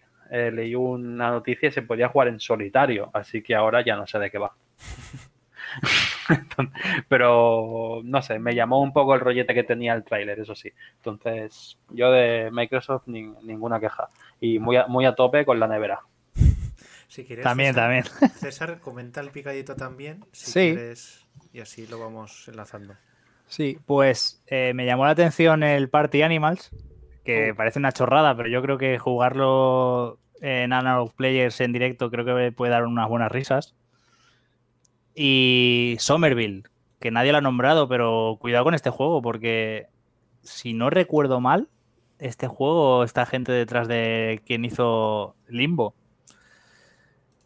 Este juego es el que dijo Frank que parecía un Last of Us indie o algo así. sí, cierto, cierto, me acuerdo. Y, luego otro que a mí me llamó muchísimo la atención, que fue además de los primeros, y era muy loco, eh, Atomic Heart, que es como, parece ser que es como un shooter, pero que los enemigos son como autómatas y robots y cosas raras, que se veía, se veía súper bien. O sea, luego faltará ver el juego qué tal. Y ya para finalizar la lista, eh, The Ascent, que tampoco lo ha nombrado nadie, y yo creo que puede estar muy bien también para jugar con amigos. Sale, además, el mes que viene, en el Pass y tal, y, es de estética, quien haya jugado a la saga Alien Breed, pues es algo así, y quien no, pues Helldivers, y quien no, pues eh, no me acuerdo ahora cuál es el otro, pero vamos, hay otro en PlayStation que también que también ha este rollo. Mm, se me ha ido el nombre, pero bueno, vamos, eh, vista así isométrica, un grupito de, de amigos, juntáis y vais ahí masacrando todo lo que se mueve. Hmm. También destacaría el, Hades, que en dos meses sale en Xbox, desde el primer hmm. día que salga en Game Pass y también en físico. Y bueno, también es un exitazo. Para quien no lo haya jugado, pues es una opción también. Y, bueno, es que también todos los que los juegos que habéis comentado, la mayoría también me, gustan, ¿no? No estaría en mis top, top, top, pero de tener la Series X y el Game Pass los jugaría perfectamente. Ese es el hmm. tema. Y, el Ayuden, por ejemplo, aunque el juego principal es 2023, es una estética de, rol clásico y me molo mucho también, aunque vaya más para largo. Y, es eso, el, con el Phil Spencer a la cabeza de, de, de que la importancia que se le ha dado al Game Pass es la que hace que puedas jugar a más juegos, ¿no? De los que a lo mejor podrías en otro momento y le aporta valor. Yo creo que, Xbox como tal, ahora con Bethesda ya menos, pero estaba teniendo problemas de desarrollo importantes. Y si no llega a ser por esto, yo creo que el solar que podía ser sería gigantesco. Es decir, Series X no tendría valor ahora mismo de no tener el Game Pass. Hmm. Pero gracias al Game Pass puedes jugar a esos juegos desde el primer día y aparte, ahora, a partir de ahora creo yo, es el momento en el que los las estudios de Xbox van a dar el paso, ¿no? Yo creo que se va a ver una Microsoft más fuerte y más con Bethesda, obviamente. Y de aquí uno o dos años puede mirar más de tú a tú a Sony. Y eso es, yo creo que esa compete- competencia es buena para el sector, la verdad. Sí, de hecho yo me- a mí me extraña que Sony no haya hecho algo eh, en cuanto a servicios, porque actualmente eh, el Now está por una parte y el Plus está por otra parte. Hmm. O sea, si lo quieres tener todo, tienes que pagar tus 120 euros precio oficial, precio, eh, precio de otra de otra forma eh, habrá, como lo hay para el Pass, ¿vale? De conseguirlo más barato, pero, pero precio oficial te tienes que estar gastando tus 120 euros al año si lo quieres todo. Sí. Y es raro que no haya hecho algo intermedio, la verdad. Seguramente sacaron lo de los hits, ¿no? En Play 5, Play 5 los players, bueno, PlayStation Collection, ¿no? El Now y, les está forzando a moverse a Sony, yo Mm. creo. Nintendo ya sabemos que siempre va a su bola, pero Sony es el mercado es el mismo y y yo creo que va va a hacer cosas, ¿no? Al final, a ver, tiene juegos muy importantes como el Horizon, el God of War 2, etcétera, pero tiene que hacer algo más para añadir valor y, com- y competir o ir por delante de Microsoft, porque así va a ser complicado. De hecho, fíjate si tiene cosas que Sony, sin haber hecho conferencia, tiene los juegos más next gen que existen. porque, También. porque el Ratchet and Clank, el Demon Souls y el. Bueno, vamos a dejar esos dos ahí, porque Spider-Man se ve muy bien, pero eh, puede ir en PlayStation 4. Pero vamos, que Demon Souls y Ratchet están ahí en el- ya a la venta, se pueden jugar y son más next gen que todo lo que hemos visto Sí. en el E3, menos el Forza y el Fly Simulator. O sea que. Sí, sí, sí. Ya veremos. Yo creo que también, yo creo que es bueno que Microsoft esté fuerte. Sony así no Sí, se sí. relaja y yo creo que es mejor para todos, la verdad. Yo en eso no tengo ninguna duda. Si no queréis comentar nada más de, de la conferencia de Xbox, eh, pasaríamos al picadito de Square Enix PC Gaming Show y luego al día siguiente Capcom. Mm, Fueron una mierda. Eh, yo creo que si lo ponemos en explícito no pasa nada, pero hay que decirlo. Y yo destacaría, y, y ojalá estuviera Fran, pero lo vamos a hablar igual, de cómo se ve Babylon's Fall. Fo. ¿Y de- ¿Destacas? ¿Por qué lo destacas? Por a mal. malo. Claro, claro. Ah, vale, vale. Aquí, imagínate si ya era mala la conferencia. Porque bueno, luego rescataríamos un otro juego, eso lo hablaremos, pero el Babylon's Fall, ostras, es que Platinum cierra, ¿eh? Eso se lleva rumoreando mucho tiempo, pero es que eh, luego comentaremos que el Bayonetta 3 no, ha no han dicho nada, pero es que el Babylon's Fall se ve muy mal. Y no Mm. solo el estilo gráfico, es que no s- es lo que comentamos en la conferencia. mm, Los hits, ¿no? El golpeo no se notaba bueno. Y Mm. eso es un problema en este género, ¿no? No sé cómo visteis la conferencia, en particular el juego.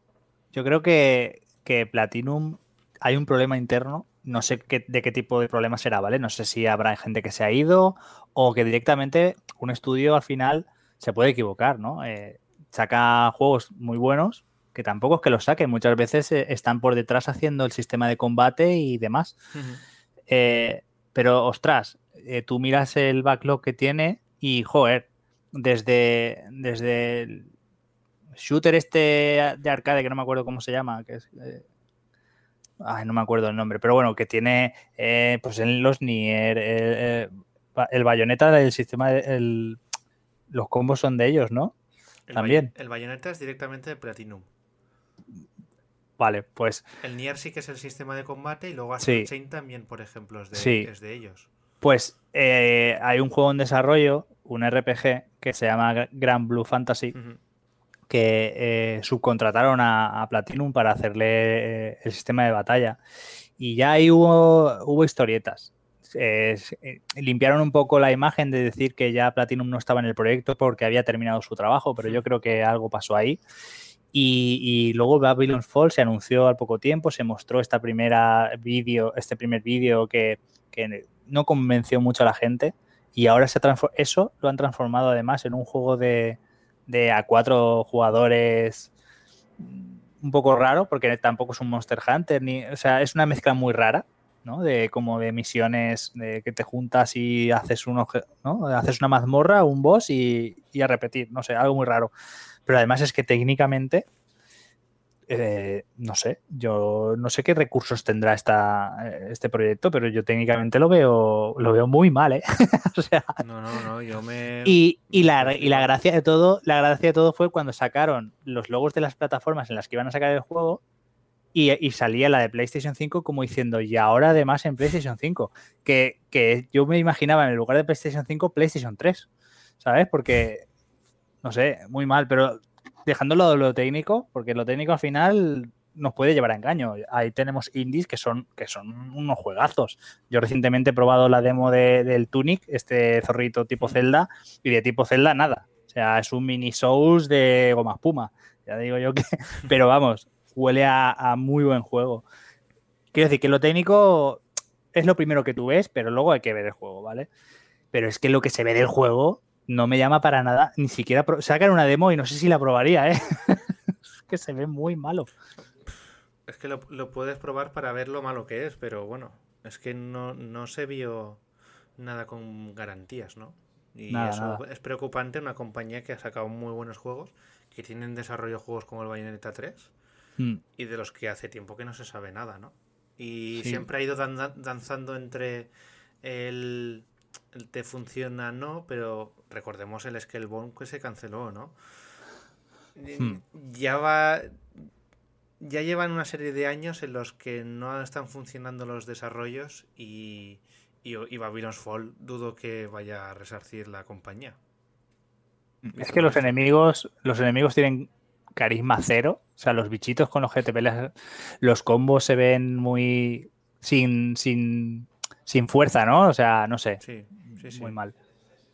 El juego que, decía antes, el Vanquish, que no me venía ah, antes el nombre. Vanquish, eso es buen juego, ¿eh? Claro, claro, o sea. Es muy buen juego. Y, dices, ¿cómo puede ser? Pero bueno, es lo que digo, todas las compañías tienen proyectos mm, caca, ¿no? Por así decirlo, o menores, y parece ser que Babylon Fall va a ser, va a ser uno de estos. Sacaron en su momento Bayonetta y Vanquish en muy poco tiempo y son pilares de, los juegos de esos géneros. Mm. Luego, por temas de financiación y otras cosas, como sacaron cosas como las tortugas ninja. Ostras, el 3D este, ¿no? Sí. el Transformers no sé qué también. Y, luego ha ido, pues eso, eh, virando un poco a, lo que iba sacando. El diseño de combate del Nier eh, Automata. El Astral Chain. Pero luego, pues sacan esto, no sé, hay es una compañía muy. Es una desarrolladora con mucha gente, ¿eh?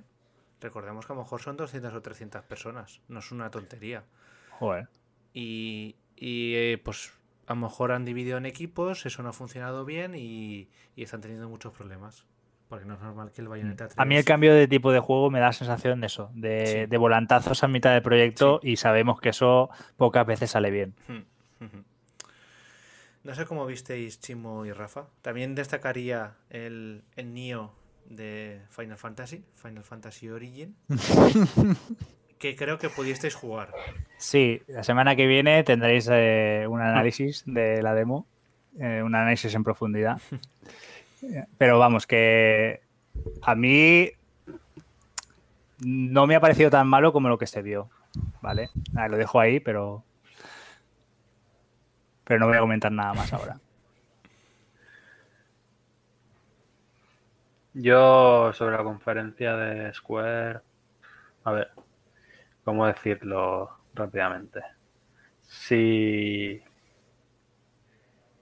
sin menospreciar al juego, porque a mí me, me gustó lo que se vio, ¿vale? Si una compañía como Square, lo mejor que puede enseñar en un E3 es los Guardianes de la Galaxia, eh, es que algo está, algo va mal. Es mi opinión, ¿eh? Siendo la compañía que es, yo creo que algo va mal si lo mejor que enseñas es, es eso, porque por muy bien que pueda estar el juego, mm, yo no creo que sea que vaya a ser referente de nada ni vaya a ser un melocotonazo, será un juego divertido. Entonces, es mi, es mi opinión, ¿eh? 20, bueno, sí, creo que fueron 20 minutos de Guardianes de la Galaxia porque no llevaban nada más. Luego el Babylon's Fall que si me dices que sale para Android y iOS me lo creo. Sí, sí, sí.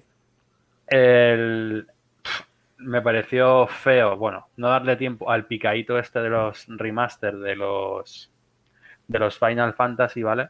El que no se supo ni que entiendo que no, que no estarán traducidos, pero bueno, es que son la versión de móvil y de Steam, que ya sabemos cómo salen esas versiones. Y, y el Final Fantasy, el Strange of Stranger of Paradise o algo así era, ¿no? Que bueno, yo le tengo ganas siempre que sea un poco más accesible que, que un Neo y un Dark Souls, pero eso ya no lo sé porque yo la demo no la he jugado. Pero es eso, la conferencia fue de más a menos. O sea, empezó muy a tope con Guardianes de la Galaxia, pero yo creo que fue mucho tiempo de ese juego, pero porque ya sabían que no tenían nada más. Yo también quiero justificar esto de Guardianes, la, lo que se demoraron. Eh, Yo entiendo perfectamente que te parezca largo y que le parezca largo a prácticamente todo el mundo, ¿vale? Porque creo que no hace falta invertir tanto tiempo en anunciar juegos como cuando hicieron lo de Life is Strange. Pero quiero entender la justificación de por qué duró tanto y es porque tenían la necesidad imperiosa de diferenciarlo de Avengers. Porque si solamente te anuncian Sí. el juego, te sacan dos minutitos en un tráiler, no sabes de qué va el juego, no sabes cómo se juega y temes que va a ser un reciclado de Avengers y eso no va a vender. Porque Avengers, los que picamos el día uno, sí, la historia nos gustó, pero luego es una castaña, repetitiva y aburrida más no poder. Entonces, Ah. yo sí que me quedé... de- A mí me gustó que se explayaran tanto. Igual los cortes de mostrarte tanto los hubiera reducido. Es decir, es que te muestran todo, un trozo de conversación, un trozo de inicio del juego, un trozo de exploración, un trozo de, de combate normal y, un, y, y hasta el boss, ¿no? Pero realmente cuando a mí me muestran un juego por primera vez, a mí me, me gusta eso. Cinemática, conversación, exploración, eso es lo que tiene el juego, me lo muestras y ya no necesito ver nada más del juego. Es decir, yo ya lo tengo pagado. ¿Por qué? Porque yo ya vi la estructura general del juego y a mí me lo vendieron. Eh, si no hubiese estado Marvel eh, Avengers por ahí, sí que me hubiese parecido demasiado tiempo. Pero es que lo necesitaban porque Marvel Avengers tiene muy malas críticas. Necesitaban Mm. explicar que es un juego single player, mira cómo se ve, mira cómo se juega, mira lo que puedes hacer. Eh, yo quiero entender eso. Y luego, aparte, lo que tú dices, eh, llenar un poco la conferencia para que se alargue un poco en el tiempo porque no tienes más para anunciar. Eh, no has nombrado Legend of Mana. Legend of Mana sale ya mismo y también Mm. cuidado porque es la primera vez que lo vamos a poder jugar en castellano. Creo que es la primera vez ¿eh? que ese juego se traduce. Igual no es. Si alguien lo ha jugado en, creo que es de Super Nintendo, no sé cuál es la plataforma original, pero vamos, que si ya estaba traducido, mm, lo siento, pero yo creo que no. No, no está. Y pues un RPG así también. Que sí que es verdad que no es un anuncio de E3, es lo que decimos, ¿no? Un anuncio de E3 hubiese sido, pues yo que sé, un RPG nuevo, no un Final Fantasy, sino uno nuevo de cualquier. ¿Os acordáis la compañía esta que dije que tienen ellos, ¿no? La chiquitita esta que hace I Am Setsuna y con Sí. Inaki y todas estas, pues un RPG menor, pero algo nuevo, ¿no? Que digas, ah, pues mira, este me lo voy a jugar. No, fue bastante light, pero bueno, Sí, yo creo que también influyó que hicieran el, el evento de Dragon Quest antes, Sí. porque ahí tenían bastante mandanga que enseñar. mm. sí. Más o menos estoy de acuerdo con vosotros. Creo que nos enseñó el Final Fantasy XVI, porque creo que irá un poco de la mano con PlayStation y Sony. O sea, Sí, sí, de exclusividad, creo, al principio. eh, creo que sí, que, que el Guardián de la Galaxia salió un poquito de más. Eh, todo lo que toque Nomura me da miedo. sí, sí. Así que no. Estamos acojonados, ¿eh? Un poco con Está- el. Y no es infundado, ¿eh? No, no, no, miedo no. no es infundado. Todo el mundo. Yo, mira que no, no soy de eso, pero. Pero me contagio también, ¿no? Ves Tetsuya Nomura y. ¡Buah! Ya. miedo. Tetsuya Miedo Nomura, ¿sabes? Y nada, y la Life is Strange ya también salió en la conferencia de Nintendo. Creo que ya, ya que nos enseñó bastante hace menos de un mes, que lo hicimos en directo en, en Twitch, y que no hay mucho más que contar, que simplemente hay que esperarlo. Mm. Y nada, eh, yo para ser- no ser igual de pesado, no entiendo por qué la edición deluxe que, que incluye remaster del primero y de la expansión no han incluido el 2. Me parece de que ya que haces un paquete, ya que haces una compilación, hazlo de todo, ¿no? Hmm. Pero bueno. Ya sé que soy muy pesado. No, no, sí, a mí, me, a mí me parece perfecto esa queja, porque es como cuando en la colección muy guapa de Borderlands también se dejaron fuera el 1. Hmm. No, sí, claro, es que no tiene sentido. No sé por qué. Y nada, pues. A, ver, a esperar a Final Fantasy XVI, que es lo que más ganas tenía. Sí, la verdad A es ver, que tiene claro. muy buena pinta, sí. Vale, pues. Luego fueron el PC Gaming Show y el Capcom. Mm, Yo de ahí. No destacaría nada, la verdad. Uf, Capcom. es que el, PC Gaming Show da que hablar, ¿eh? Sí, de la mierda que fue también. O sea, no, no, o sea, en verdad mostraron juegos. Sí. Sí, O sea, yo vi juegos que me molaría jugarlos. O sea, y que los jugáis seguramente, porque de hecho hay uno que se llama Dark Deity. Dark Deity, que conforme lo anunciaron estaba en Steam ya. Y es un Fire Emblem. ¿Vale? Es un Fire Emblem de los que, de los de antes, de los de Sí. Game Boy, de las de DS, Game Boy Advance y tal. Sí. Pero yo lo que, claro, a mí lo que me sorprende es de que la conferencia, no sé si la visteis, ¿eh? pero era todo el rato ahí machacándote con el juego este de los mechas, este que está en el pass, el Mech Warrior 5 o algo así. Ahí machacándote a tope con intentando hacerlos graciosos, pero sin conseguirlo. Eh, mostrándote de repente por ahí gráficas Nvidia volando por ahí en el espacio, ¿sabes? Que dice, a ver si cazas alguna, porque no hay. ¿Sabes? Y no sé, yo creo que no está muy bien enfocada porque de- se, mostraron, se mostraron muchos juegos, ¿vale? Era bastante rapideta. Pero todo lo que se mostró eran juegos juegos independientes, cada dos de cada tres juegos eran con pixel art, Hmm. que yo, que yo creo que el, el público que, que va a ver la PC Gaming Show no va a ver todo el rato juegos pixel art e independientes. ¿Sabes? Yo creo que los que vamos a ver ahí, los que nos gusta jugar en PC es porque ya tenemos alguna gráfica potentilla y que esperamos cosillas, ¿sabes? No, además es que choca eso, que te estén mostrando indies y a la vez te quieran vender gráficas de 500 euros. Que Por eso. de puta madre, ¿no? Por eso, fue, fue, fue, sentido, demenci- o sea, fue demencial. Los juegos que mostraron, habían muchos que estaban muy guapos, pero el, no sé, el formato era, era horrible. O sea, yo creo que es la peor de todas. O sea, la peor. Bueno, pues de Capcom también vamos a pasar rápido porque yo la vi con ganas, porque en parte porque esperaba un Dragon's Dogma 2. Y vamos, eh, os puedo decir que cuando, le, que cuando le di a la cruz del navegador, creo que me cargué el ratón, ¿sabes? Porque es que, qué mala, o sea, ¿cómo puedes hacer una conferencia de L3 y llevar el Resident Evil 8 y el Monster Hunter? Quiero decir, tío, o sea, eso, eso, eso es un vídeo de Twitch, o sea, perdón, de Twitter. O sea, Hostia. no haces una conferencia para mostrar eso. Mira, contenido para Resident Evil y es que lo único que me llevé, yo solo lo, lo pensaba, me lo repetía como cuando, cuando alguien se pone violento y cuenta hasta tres, cuenta hasta 10 y cuentas para relajarte, yo pensaba, la semana que viene demo de Monster Hunter, la semana que viene demo de Monster Hunter. ¿Por qué? Porque lo demás fue en plan de en serio, Capcom, tío, lo bien que lo ha, lo bien que lo ha hecho, ¿eh? O sea, los Sí. juegazos que ha sacado. Capcom Sí, está. En, modo, en modo recoger dinero, no enseñar nada. No, no, No tiene nada totalmente, totalmente. Pero para no sacar nada, no sac- ¿sabes? Si no tienes nada, no saques nada nuevo. Es decir, Es el que el- la compilación del Ace Attorney. Sí, sí, hostia, media hora. Otra vez. esa.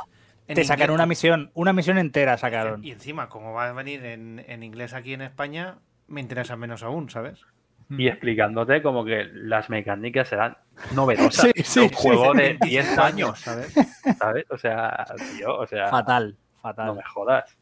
no sé, Capcom, ¿sabes? Con los juegazos que. Mm. no es que, a ver, que sí, que la conferencia es una mierda, pero yo. Lo que. eh, quitando la conferencia, que es lo que estamos hablando, fue una mierda, pero. Los juegos son muy ulti- buenos. últimamente lo está haciendo muy bien. Sí, sí. Sí, eso no tiene- Sí, pero no que es lo que, dice, lo que dice Chimo, ha desarrollado juegos muy buenos, está triunfando, está recogiendo dinero y este año, por lo que sea, porque los desarrollos, todo el mundo se ha retrasado, ¿vale? Pues han dicho, bueno, vamos a meter en modo recolección y ya haremos más cosas. Porque yo no me creo que ese Dragon's Dogma 2 mm, no esté en marcha. No me lo creo. Sí, no me lo sí creo porque, porque no pueden abandonar esa saga. El 1 es un juegarral. Y, y bueno, saben que el día que saquen un. Ya no digo remake, el día que saquen un remaster. Fijaros, eh, remaster, ya es a punto bajo porque lo hicieron con el Onimusa 1 y, y a mí me, me- me dolió en el alma eh, que no hicieran un remake. Sacan un remaster del de Dino Crisis 1 o del Parasite Eve 1 y, y es que van a vender muchísimo. Parasite ha sido, ¿no? Parasite Ay, perdón, Parasite eh, ha sido. Eso es Square. Sí, sí, sí, se me ha equivocado. Eh, bueno, da igual, Dino Crisis 1, el otro no me acuerdo ahora, el cual pide la gente, pero vamos, que el Planet, el Planet este, ¿qué dices tú? Los Planet o algo así, ¿cómo se llama? No. Que de tonterías y saquen un Breath of Fire, tío. A por culo, tío. nada, no anunciaron nada. Yo, para mí, no anunciaron nada. Fatal. Ya ves, pues es que. Y lo tenía fácil, tío. Aunque es que aunque ni lo estés haciendo, men- o sea, miéntele a la El gente. logo. Le sacas, le sacas el, lo- el logo del Street Fighter 6 y, y ya la gente te aplaude, tío. Hostia, Sí, sí. es que no- de Street Nada. Fighter tampoco hicieron Nada. nada. Nada, fue lamentable. Es decir, para eso, quédate en tu casa, disfruta de lo que tienes. No, y o vuelves haces, el año una, que viene. o haces una- quieres hacer una conferencia en el E3 porque quieres presencia, hazla de 20 minutos y hazmelo súper picado, pero no hagas lo que hizo, que se tiró yo no sé cuánto tiempo con el Resident Evil 8, con el Monster Hunter, que mostró, sí, un vídeo extendido, pero es que da igual. eh, el 80% del trailer ya lo habíamos visto, no sé. No sé, es que. mm, Yo es que no- tienen que sacar ya un Street Fighter, tío. Es que Arc System Wars está comiendo la tostada de una manera. No, no, sí, tremendo. Bueno, ellos y, y los de. Es NetherRealm, ¿no? Mortal Kombat. Hmm, Sí. Ah, que, que espabilen. Pues nada, eh, luego, al día siguiente, estuvo Bandai Namco. Lo voy a poner antes para luego dejar a Nintendo al final. De Bandai Namco directamente. Ya lo hemos comentado antes, pero no comentaría nada porque fue otra broza. Entonces, eh, nada. mm, Si queréis comentar algo de eso y si no, ya pasamos con la última. Bandai Namco eh, eh, es de, es de cero, vamos, de, vamos, de denuncia. O sea, De llevarlos a la hagas, cárcel. hagas una conferencia sin decir lo que vas a hacer. Para solamente enseñar House of Ace, que es la tercera parte de los juegos de miedo estos que también era el primero Math of, of Men. Math The Dark, of- The Dark Pictures, ¿no? Es la saga. La Anthology. Para hacer solamente eso, mostrar cuatro imágenes, cuatro vídeos y tirarte al, al jefe de programadores a decir cuál es su escena favorita y, y anunciar, anunciar, es que no entiendo, para eso no llames a todo el mundo, di que vas a hablar de eso. ¿Qué pasa? Si hubieran dicho que iban a hablar de eso, no va ni el tato. Es que, sí, es que cuando tú vas ahí te esperas otra cosa. Yo me conecté para verla, para ver si sacaban o el típico juego de peleas de turno, ya sea el alguno de CyberConnect que estaba haciendo o el de el de, el de Kimetsu no Yaiba o My Hero Academia. Yo qué sé, tío. Horroroso, horroroso. Yo lo, yo lo estuve viendo también y dije, ¿qué mierda estoy viendo? Claro, y, cuando, el- y cuando dice que el chico que, que te lo estaba viendo en un medio español, dice, pues parece que solamente es esto. Me quedo a cuadros. Digo, ¿qué, qué cojones me estás contando? Y del Scarlet Nexus tampoco podían mostrar nada ya. Porque telita lo que mostraron después del E3 del Scarlet Nexus, ¿eh? O sea, media hora de chapa, pero eso ya lo hablaremos. Media hora. Es que muchas veces no sabe, las compañías no saben lo que están haciendo, ¿eh? es tremendo. Yo no sé. Porque eso no vende, no vende a nadie el juego, ¿sabes? O a gran escala, que es lo que se preten- pretende, ¿no? Entonces no sé. No, No sé, sé. es que no llevar un Dragon Ball al E3 es perder el E3, tío. El Kakarot PlayStation 5 y a vender como churros. Yo cualquier juego de Dragon Ball es bienvenido, tío.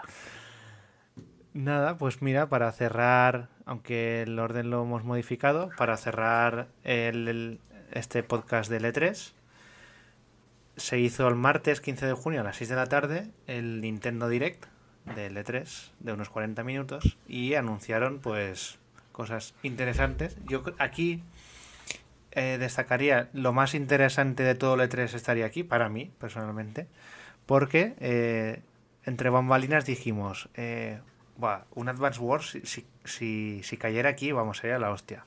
Y un Metroid va seguro. Y han caído los dos. Metroid Dread, que desarrolla Mercury Steam, y Advance Wars, el 1 y 2, eh, remasterizados con una capa gráfica nueva, que desarrolla WayForward, los de Santae. Y bueno, esos serían los que personalmente a mí me, me gustaron más, aparte del Breath of the Wild 2, que ahora comentaremos. Y, y la conferencia como tal, independientemente de los juegos, creo que estuvo bien, con ritmo, enseñando juegos.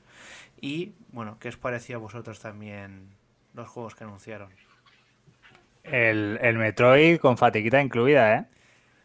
El Metroid, cada vez que lo veo me gusta más.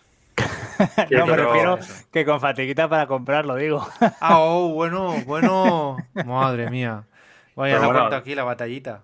Esperabas el Prime y te trajeron el Metroid de segunda, ¿eh? No, Te A lo ver, digo, ¿eh? las cosas como son. Metroid Prime 4, yo sabía que no se va a anunciar, pero sí que estuvo el rumor del nuevo Metroid en 2D, ¿no?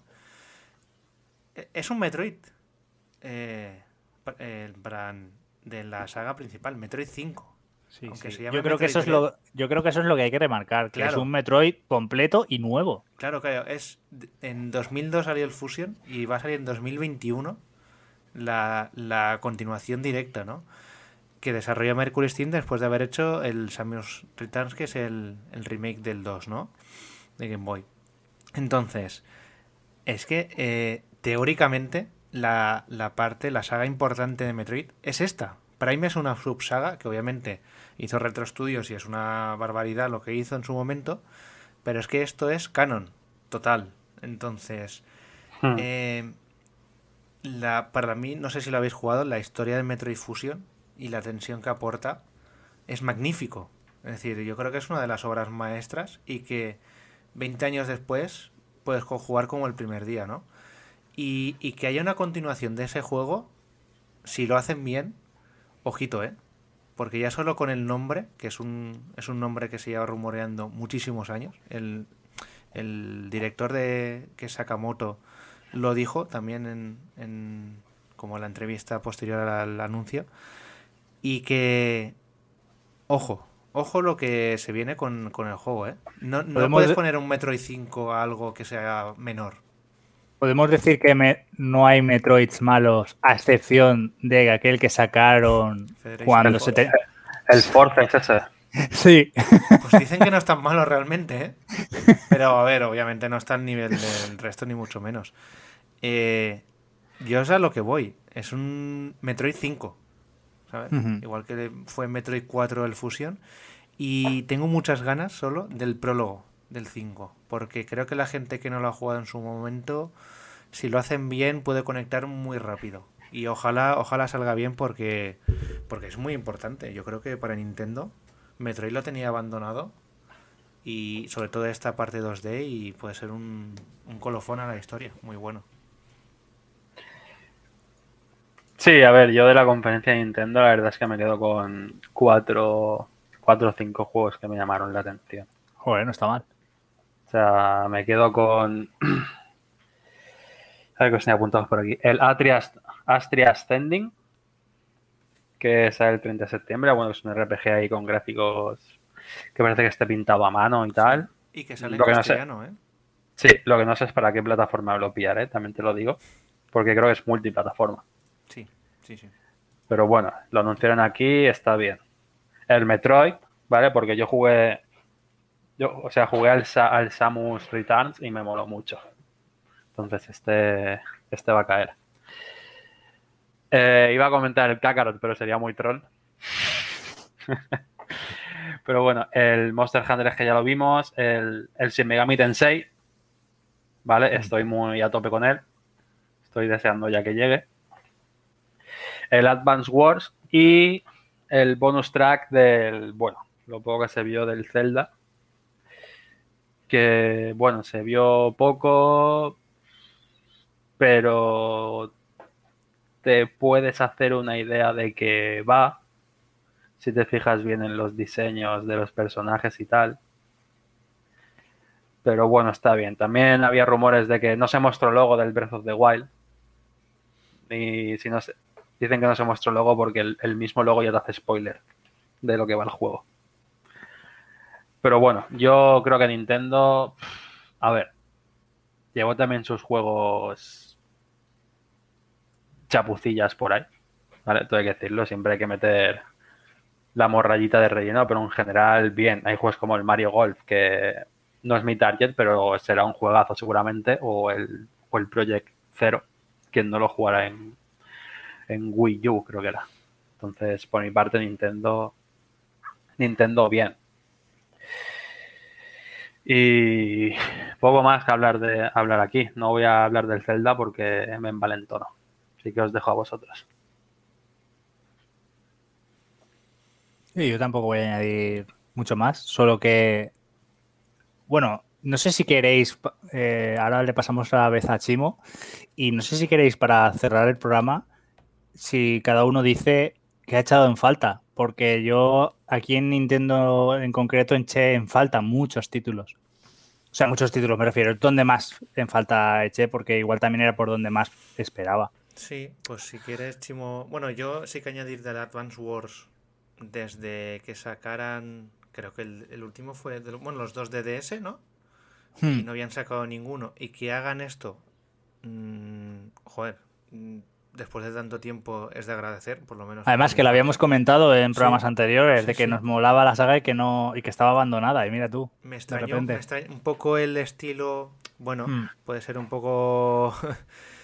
Que no sea que no sea lo que se haya visto de la saga, pero bueno, yo creo que se le puede dar una oportunidad y yo creo que voy a caer de cabeza. A ver, no es feo, tiempo. no es feo feo, pero No. sí que es verdad que el estilo este Cartoon, cartoon pinipo- 3D, pi- sí. pinipón este del Link's Awakening, yo creo que lo están usando ya demasiado, ¿eh? Sí, que no casa tanto con, con lo que es el juego en sí, ¿no? O la saga. Hmm. Por ejemplo, el Dark Conflict, que es el segundo de DS, ya es un tono de estos más oscuros, ¿no? Y volver a esto es como, ostras, eh, parece un... ¿Cómo era? Un... Bueno, el Battalion Wars creo que era, que es el spin-off que sacaron en GameCube del Advance Wars y me recordaba más a eso que un Advance Wars como tal, pero bueno. Yo creo que el, el volver a las sagas de Metroid Advance Wars, ahora comentaremos lo que nos ha hecho en falta, pero, pero bueno, yo me emociono bastante. Así que nada, Chimo, si quieres comentar de, de Nintendo. Yo creo que, que de Nintendo lo que ha pasado es que con el paso de los días estoy más contento. ¿Qué, qué ha pasado? Que esperaba otro, otros juegos, otra. Esperaba más de, más de Mario, esperaba ver más de ese Zelda, ¿sabes? Y cuando acabé, pues tenía ese regusto de, no encontrar lo que yo esperaba. Pero luego cuando lo piensas y, y veo los juegos que han salido, creo que han enseñado, creo que han sacado cosas que no esperábamos y que sí nos han sorprendido. Eh, sobre todo para, para fans como, como tú, de Metroid, como Advance Wars, que nos gusta a casi todos los de los del podcast. Y creo que, que han sacado juegos buenos al final. Y que no, no nos esperábamos. Pero ¿qué pasa? Que me faltaba algo más.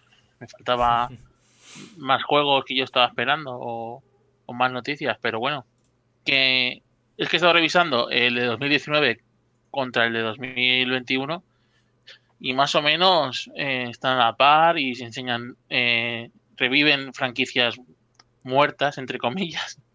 En 2019 sacaron el, el Luigi Mansion 3, aquí estamos hablando de Metroid, entonces creo que, que a los puntos bien, muy bien, o sea, notable.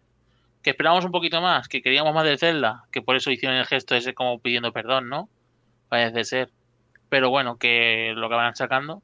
Y yo, como punto negativo, creo que todos esperábamos un 3D colección del Zelda. Que Sí. creo que Nintendo nunca nos iba a prometer ni nada. Pero, pero creo que, que para el 35 aniversario un poco soso. ¿no? La gente creo que se va a comprar como loca la Game Watch. Yo no, no la quiero, personalmente. Pero sí que esperaba el Majora, el Ocarina of Steam. Además, se notó que ellos lo saben, ¿eh? porque dijeron algo así como que, que ya no iban a anunciar ningún juego de Zelda. Como mm. diciendo, esto, todo esto es ya lo que tenemos en marcha. No sé, puede ser que saquen algo de cara al 35, ¿eh? más tarde. No sé, yo es que lo que he podido leer es que tiene mucho sentido que saquen el Skyward Sword este, ¿cómo se llame?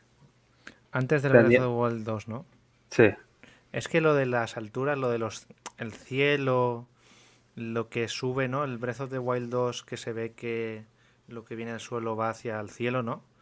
Y el mm. Skyward Sword bebe de eso, ¿no? Entonces puede ser que tenga un sentido. Ya veremos, ¿no? Puede ser, puede ser. A ver, todo, muchas cosas que hace Nintendo, sobre todo en saga de Zelda y tal, todo tiene, todo tiene sentido en su mundo. Lo que pasa es que hay veces que son hay decisiones empresariales cuestionables y puede afectar a eso. Pero bueno, yo no tendría ninguna duda que va a salir la segunda parte un juegazo, la verdad. Y como punto negativo, a ver, también destacaría como positivo el Shin Megami Tensei 5, que va a venir traducido también a castellano. Hmm. Ninguno de los anteriores había venido al castellano hasta la edición HD del Nocturne, del 3, que salió hace, hace unas semanas. Como punto negativo que yo podría haber esperado, aunque no tenía muchas ilusiones, es un Mario 3D. Porque el Odyssey salió en 2017 y han pasado cuatro años. Yo creo que ahí también se reservan el que el que le dan protagonismo a Zelda y Metroid, que son su 35 aniversario. Sí. ¿Sabéis si...? Sí. Perdona, que, termina, termina, que es otro tema totalmente No, que eso, que, que ahí les son muy de dar prioridad a X cosas, ¿no? Entonces, Mario, yo creo que en 2022 anunciarán algo de Mario, cae, con la Switch Pro que aún, aún está por ahí. sí, lo que pasa es que los rumores suenan sobre todo a un kart. Sí. Para vender la nueva eh, Switch. Claro, el Mario Kart es el juego que más vende.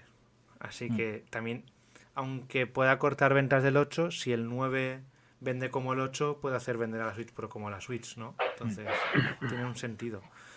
Puede ser que saquen un Mario Kart 9 en marzo de 2022, cinco años después de que sacaran la Switch. Es una, una opción.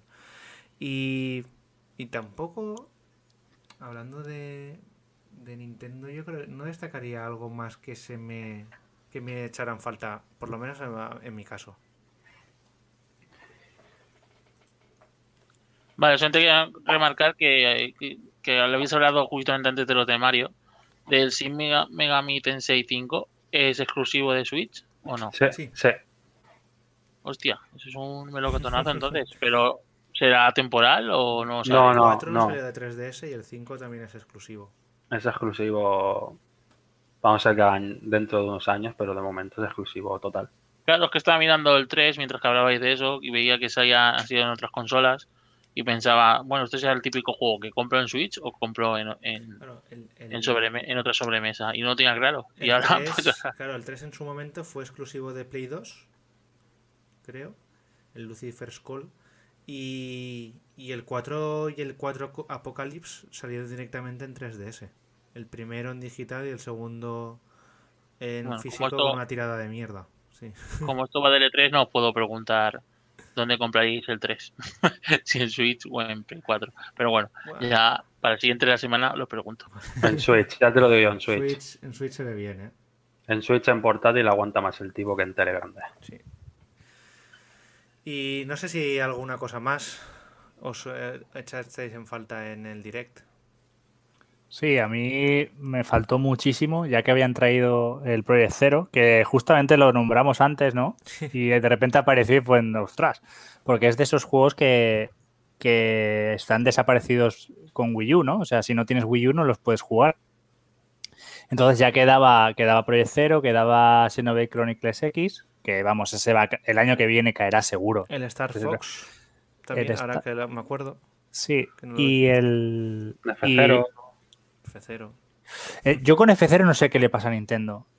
Tiene, tiene una comunidad ese juego, o sea, que lo aman. O sea, lo tienen como el top de juegos de carreras de naves futuristas. El Y, yo no, F0 y- y- GX. y no les da otra entrega. Yo no, no, no sé. No el sé qué pasa. F0 GX de GameCube es de lo más brutal que hay, ¿eh? Sí, sí, yo veo tremendo. maravillas, pero no sé. ¿qué te- Ese juego eh, siempre me, me fijé en el que estaba Nintendo, pero también estaba Sega. Está Sega. Entonces, ese a lo mejor fue un caso raro como surgió de la nada, ¿no? Pero, pero hostia, un F0 en Switch, eso puede ser. Es que hay tantas sagas que podían volver, macho. O sea, yo no te pido ya ni remake. O sea, yo te pido un remaster del primer Golden Sun. Un remaster, Mm. ni un remake ya, ¿sabes? Es que hay tantas cosas. O un, o un Wario al uso, un Wario Wario. Wario, no, el Wario- Land, Wario No el. WarioWare este. Pero es que tienen tanto que al final luego con lo que sacan te lo compras, ¿no? Mm. Sí. Y bueno, y, y ya para dejar Nintendo, yo más que el Metroid Prime, el 4, yo el Trilogy, porque Sí, yo mm, tengo pendiente el 2 y el 3. El primero jugué un, un- nada, no me lo pude terminar por lo que comenté de los mareos, pero, pero yo lo volvería a intentar. Y antes que jugar al 4, quiero jugar a la trilogía original. La trilogía tiene que estar más hecha que hecha. Ya, con pues, todos los no sé. que han surgido. Si están esperando a que tengan una caída en bolsa o algún o algún mes en el que necesiten más ingresos, no lo van a tener porque es, que vende, vende muy bien todas las semanas, Sí. tanto a nivel de hardware como a nivel de software. Entonces, yo que yo quiero pensar que no se quieren pisar, ¿no? En plan de no vamos a sobrecargar el mercado porque si no compran este juego tienen que tienen que elegir, ¿no? Nuestros usuarios tienen que elegir. No, Pero y que- joder, y que vas a sacar el Metroid Dread ahora. Claro, ya encima ahora eso. y luego, por ejemplo. Otro que pide mucho la gente, entre ellos yo, yo lo jugaría si ahora saliese, me lo compraría y lo y me pondría a jugarlo ya, es el Detective Pikachu. Mm. Porque salió la película, o sea, el juego estaba, salió la película, yo vi la película y automáticamente quise jugar al juego, pero es que no está en Switch. ¿Vale? Yo tengo la Es una 3DS, edición- yo es tengo una la edición 3DS. de Pokémon, ¿eh? Muy, muy, muy rara que no lo sacaran en un remaster. Claro, ahí. Claro, yo tengo la, yo tengo la 3DS, pero digo, es que me lo voy a comprar y me van a anunciar la versión en Switch, ¿sabes? Sin, sin esos dientes de sierra que te cortan los ojos. Entonces, digo, me espero, me espero, me espero, me espero, pero tampoco anunciaron nada. Que sí, que eso va más en un Pokémon eh, Y- y que Presents, ¿vale? saldrá, Pero Y que saldrá. Lo que pasa que hay veces que van a un ritmo que dices, joder, pues si te lo están pidiendo todos, ¿no? claro, además ahí es con ponerle, subir la resolución y ya está, si no hace falta hacerle más. Hmm. No sé. Sí, no sé si alguno de vosotros también echaban falta algo más. Pues, Eh. que es nombrarlo de siempre, que si bayoneta, que si tal y cual. A mí, yo, es que me molaría mucho ver, porque el Mario Tennis me lo gocé mucho y yo quiero un Mario Strikers. Mario Este es Strikers. Muy bueno el de GameCube, ¿eh? Que en GameCube sacaron juego- juegazos de sagas increíbles y que no han vuelto a sacar, ¿eh? Y el Mario Striker, bueno, creo que sacaron de Wii, pero el de GameCube era una barbaridad. Voy a, voy a ser aquí el ignorante del grupo. ¿De qué va Mario Strikers? Fútbol arca- arcade. De fútbol. Ah, de fútbol. Fútbol. Es, es un Oliver y Benji de Mario, tío. Ostras. Ah, vale, ya me suena que, que se ve, se ven como pequeñito, ¿no? Como si fuese de izquierda a derecha, ¿no? Como si fuese un tablero, más o menos. No, es bueno, es como el FIFA Street. Es un FIFA Street de. Sí, sí, sí. Mario, Pero me sí. refiero que no es ni, ni, ni isométrico ni de arriba abajo, que es de izquierda a derecha sí, sí, y el sí, campo se ve, sí, sí. el campo se ve casi casi entero. Sí, sí, sí, eso es. Y Mm, sí. con efectos, con, Sí, sí. con tal y... Buah, pues ese es, es que, claro, al final la Switch como vende tanto y todos los juegos venden tanto, da un poco igual, ¿no? Pero son juegos que también, joder, teniendo los Joy-Con, un Joy-Con para cada uno y en un momento están Mm. jugando dos personas, ¿no? Sí, Mm. y puede darse el caso. Han dado prioridad al, al de tenis que es el Aces y el, y el de golf ahora. En algún momento yo creo que también puede sacar el de fútbol. Ojalá, ojalá. Pues yo voy a pedir que Sega despierte y que gane mucho dinero re- relanzando sus juegos de Dreamcast en Switch como Virtual Tennis. Ostras, que decir. tenis buenísimo, ¿eh? O el Daytona. Y yo te digo que gasto mi dinero. pero, A ver, sí que pero bueno, el, sí el más duro ha sido no ver al- a, a lo más rumoreado que se esperaba, que era la segunda parte del aclamado juego Balan Wonderworld, que esperábamos todos con ganas. Drama. Ahora, vez, con más eh, enfermedades mentales. cada vez que veo que entro en Amazon a algún sitio, con las rebajas que hay en los sitios, y digo, hostia, a ver si va a estar barato y me lo tengo que comprar. Estate tranquilo que cuando yo lo vea a 10 euros te pasa. No, no, no, ya lo sé, lo sé, lo sé. Pero ese como, como juego veraniego, ese va a estar bien. Yo te digo, yo creo que en, en agosto está, está precio de saldo. Así que El caso es que el caso es que otro programa en el que no podíamos dejarlo sin nombrar. a mí me, me- la conferencia de Square Enix tenían que haberlo sacado en la segunda parte. Pero bueno, entiendo que, que no. 21 euros en Amazon, ¿eh? ¿21? 21. Estoy acabando. bueno. Uf, Eh, el, Yo trato, como- eh, el trato es 10. 10. 10. 10 o menos. Yo como sé que eso es carne de Humble Bundle, ya me, ya, ya- ya me llegará. ¿Estás en la suscripción de eso? Sí, claro, de ahí tengo el stab de zombies. Hostias, es que tú también. Por favor, tienes que jugarlo y nos dices. Eh, Sí, sí. Lo tengo instalado, ¿eh? Vaya tela, vaya tela los juegos que, que nos gustan. Pues nada, eh, Vamos cerrando, ¿no? Sí, dejamos por esta semana el especial del E3, que creo que, ha- que nos ha gustado mucho, mucho hablar de ello.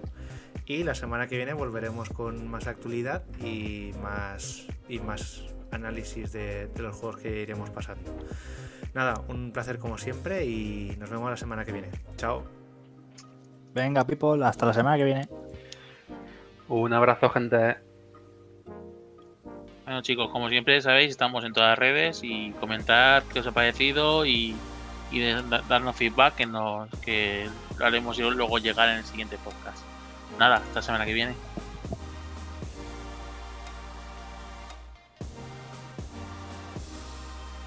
Oye amigos, ¿y la conferencia de PS5? ¿Dónde estaba? ¿Y Sony? ¿Dónde estaba Sony? ¿Dónde está?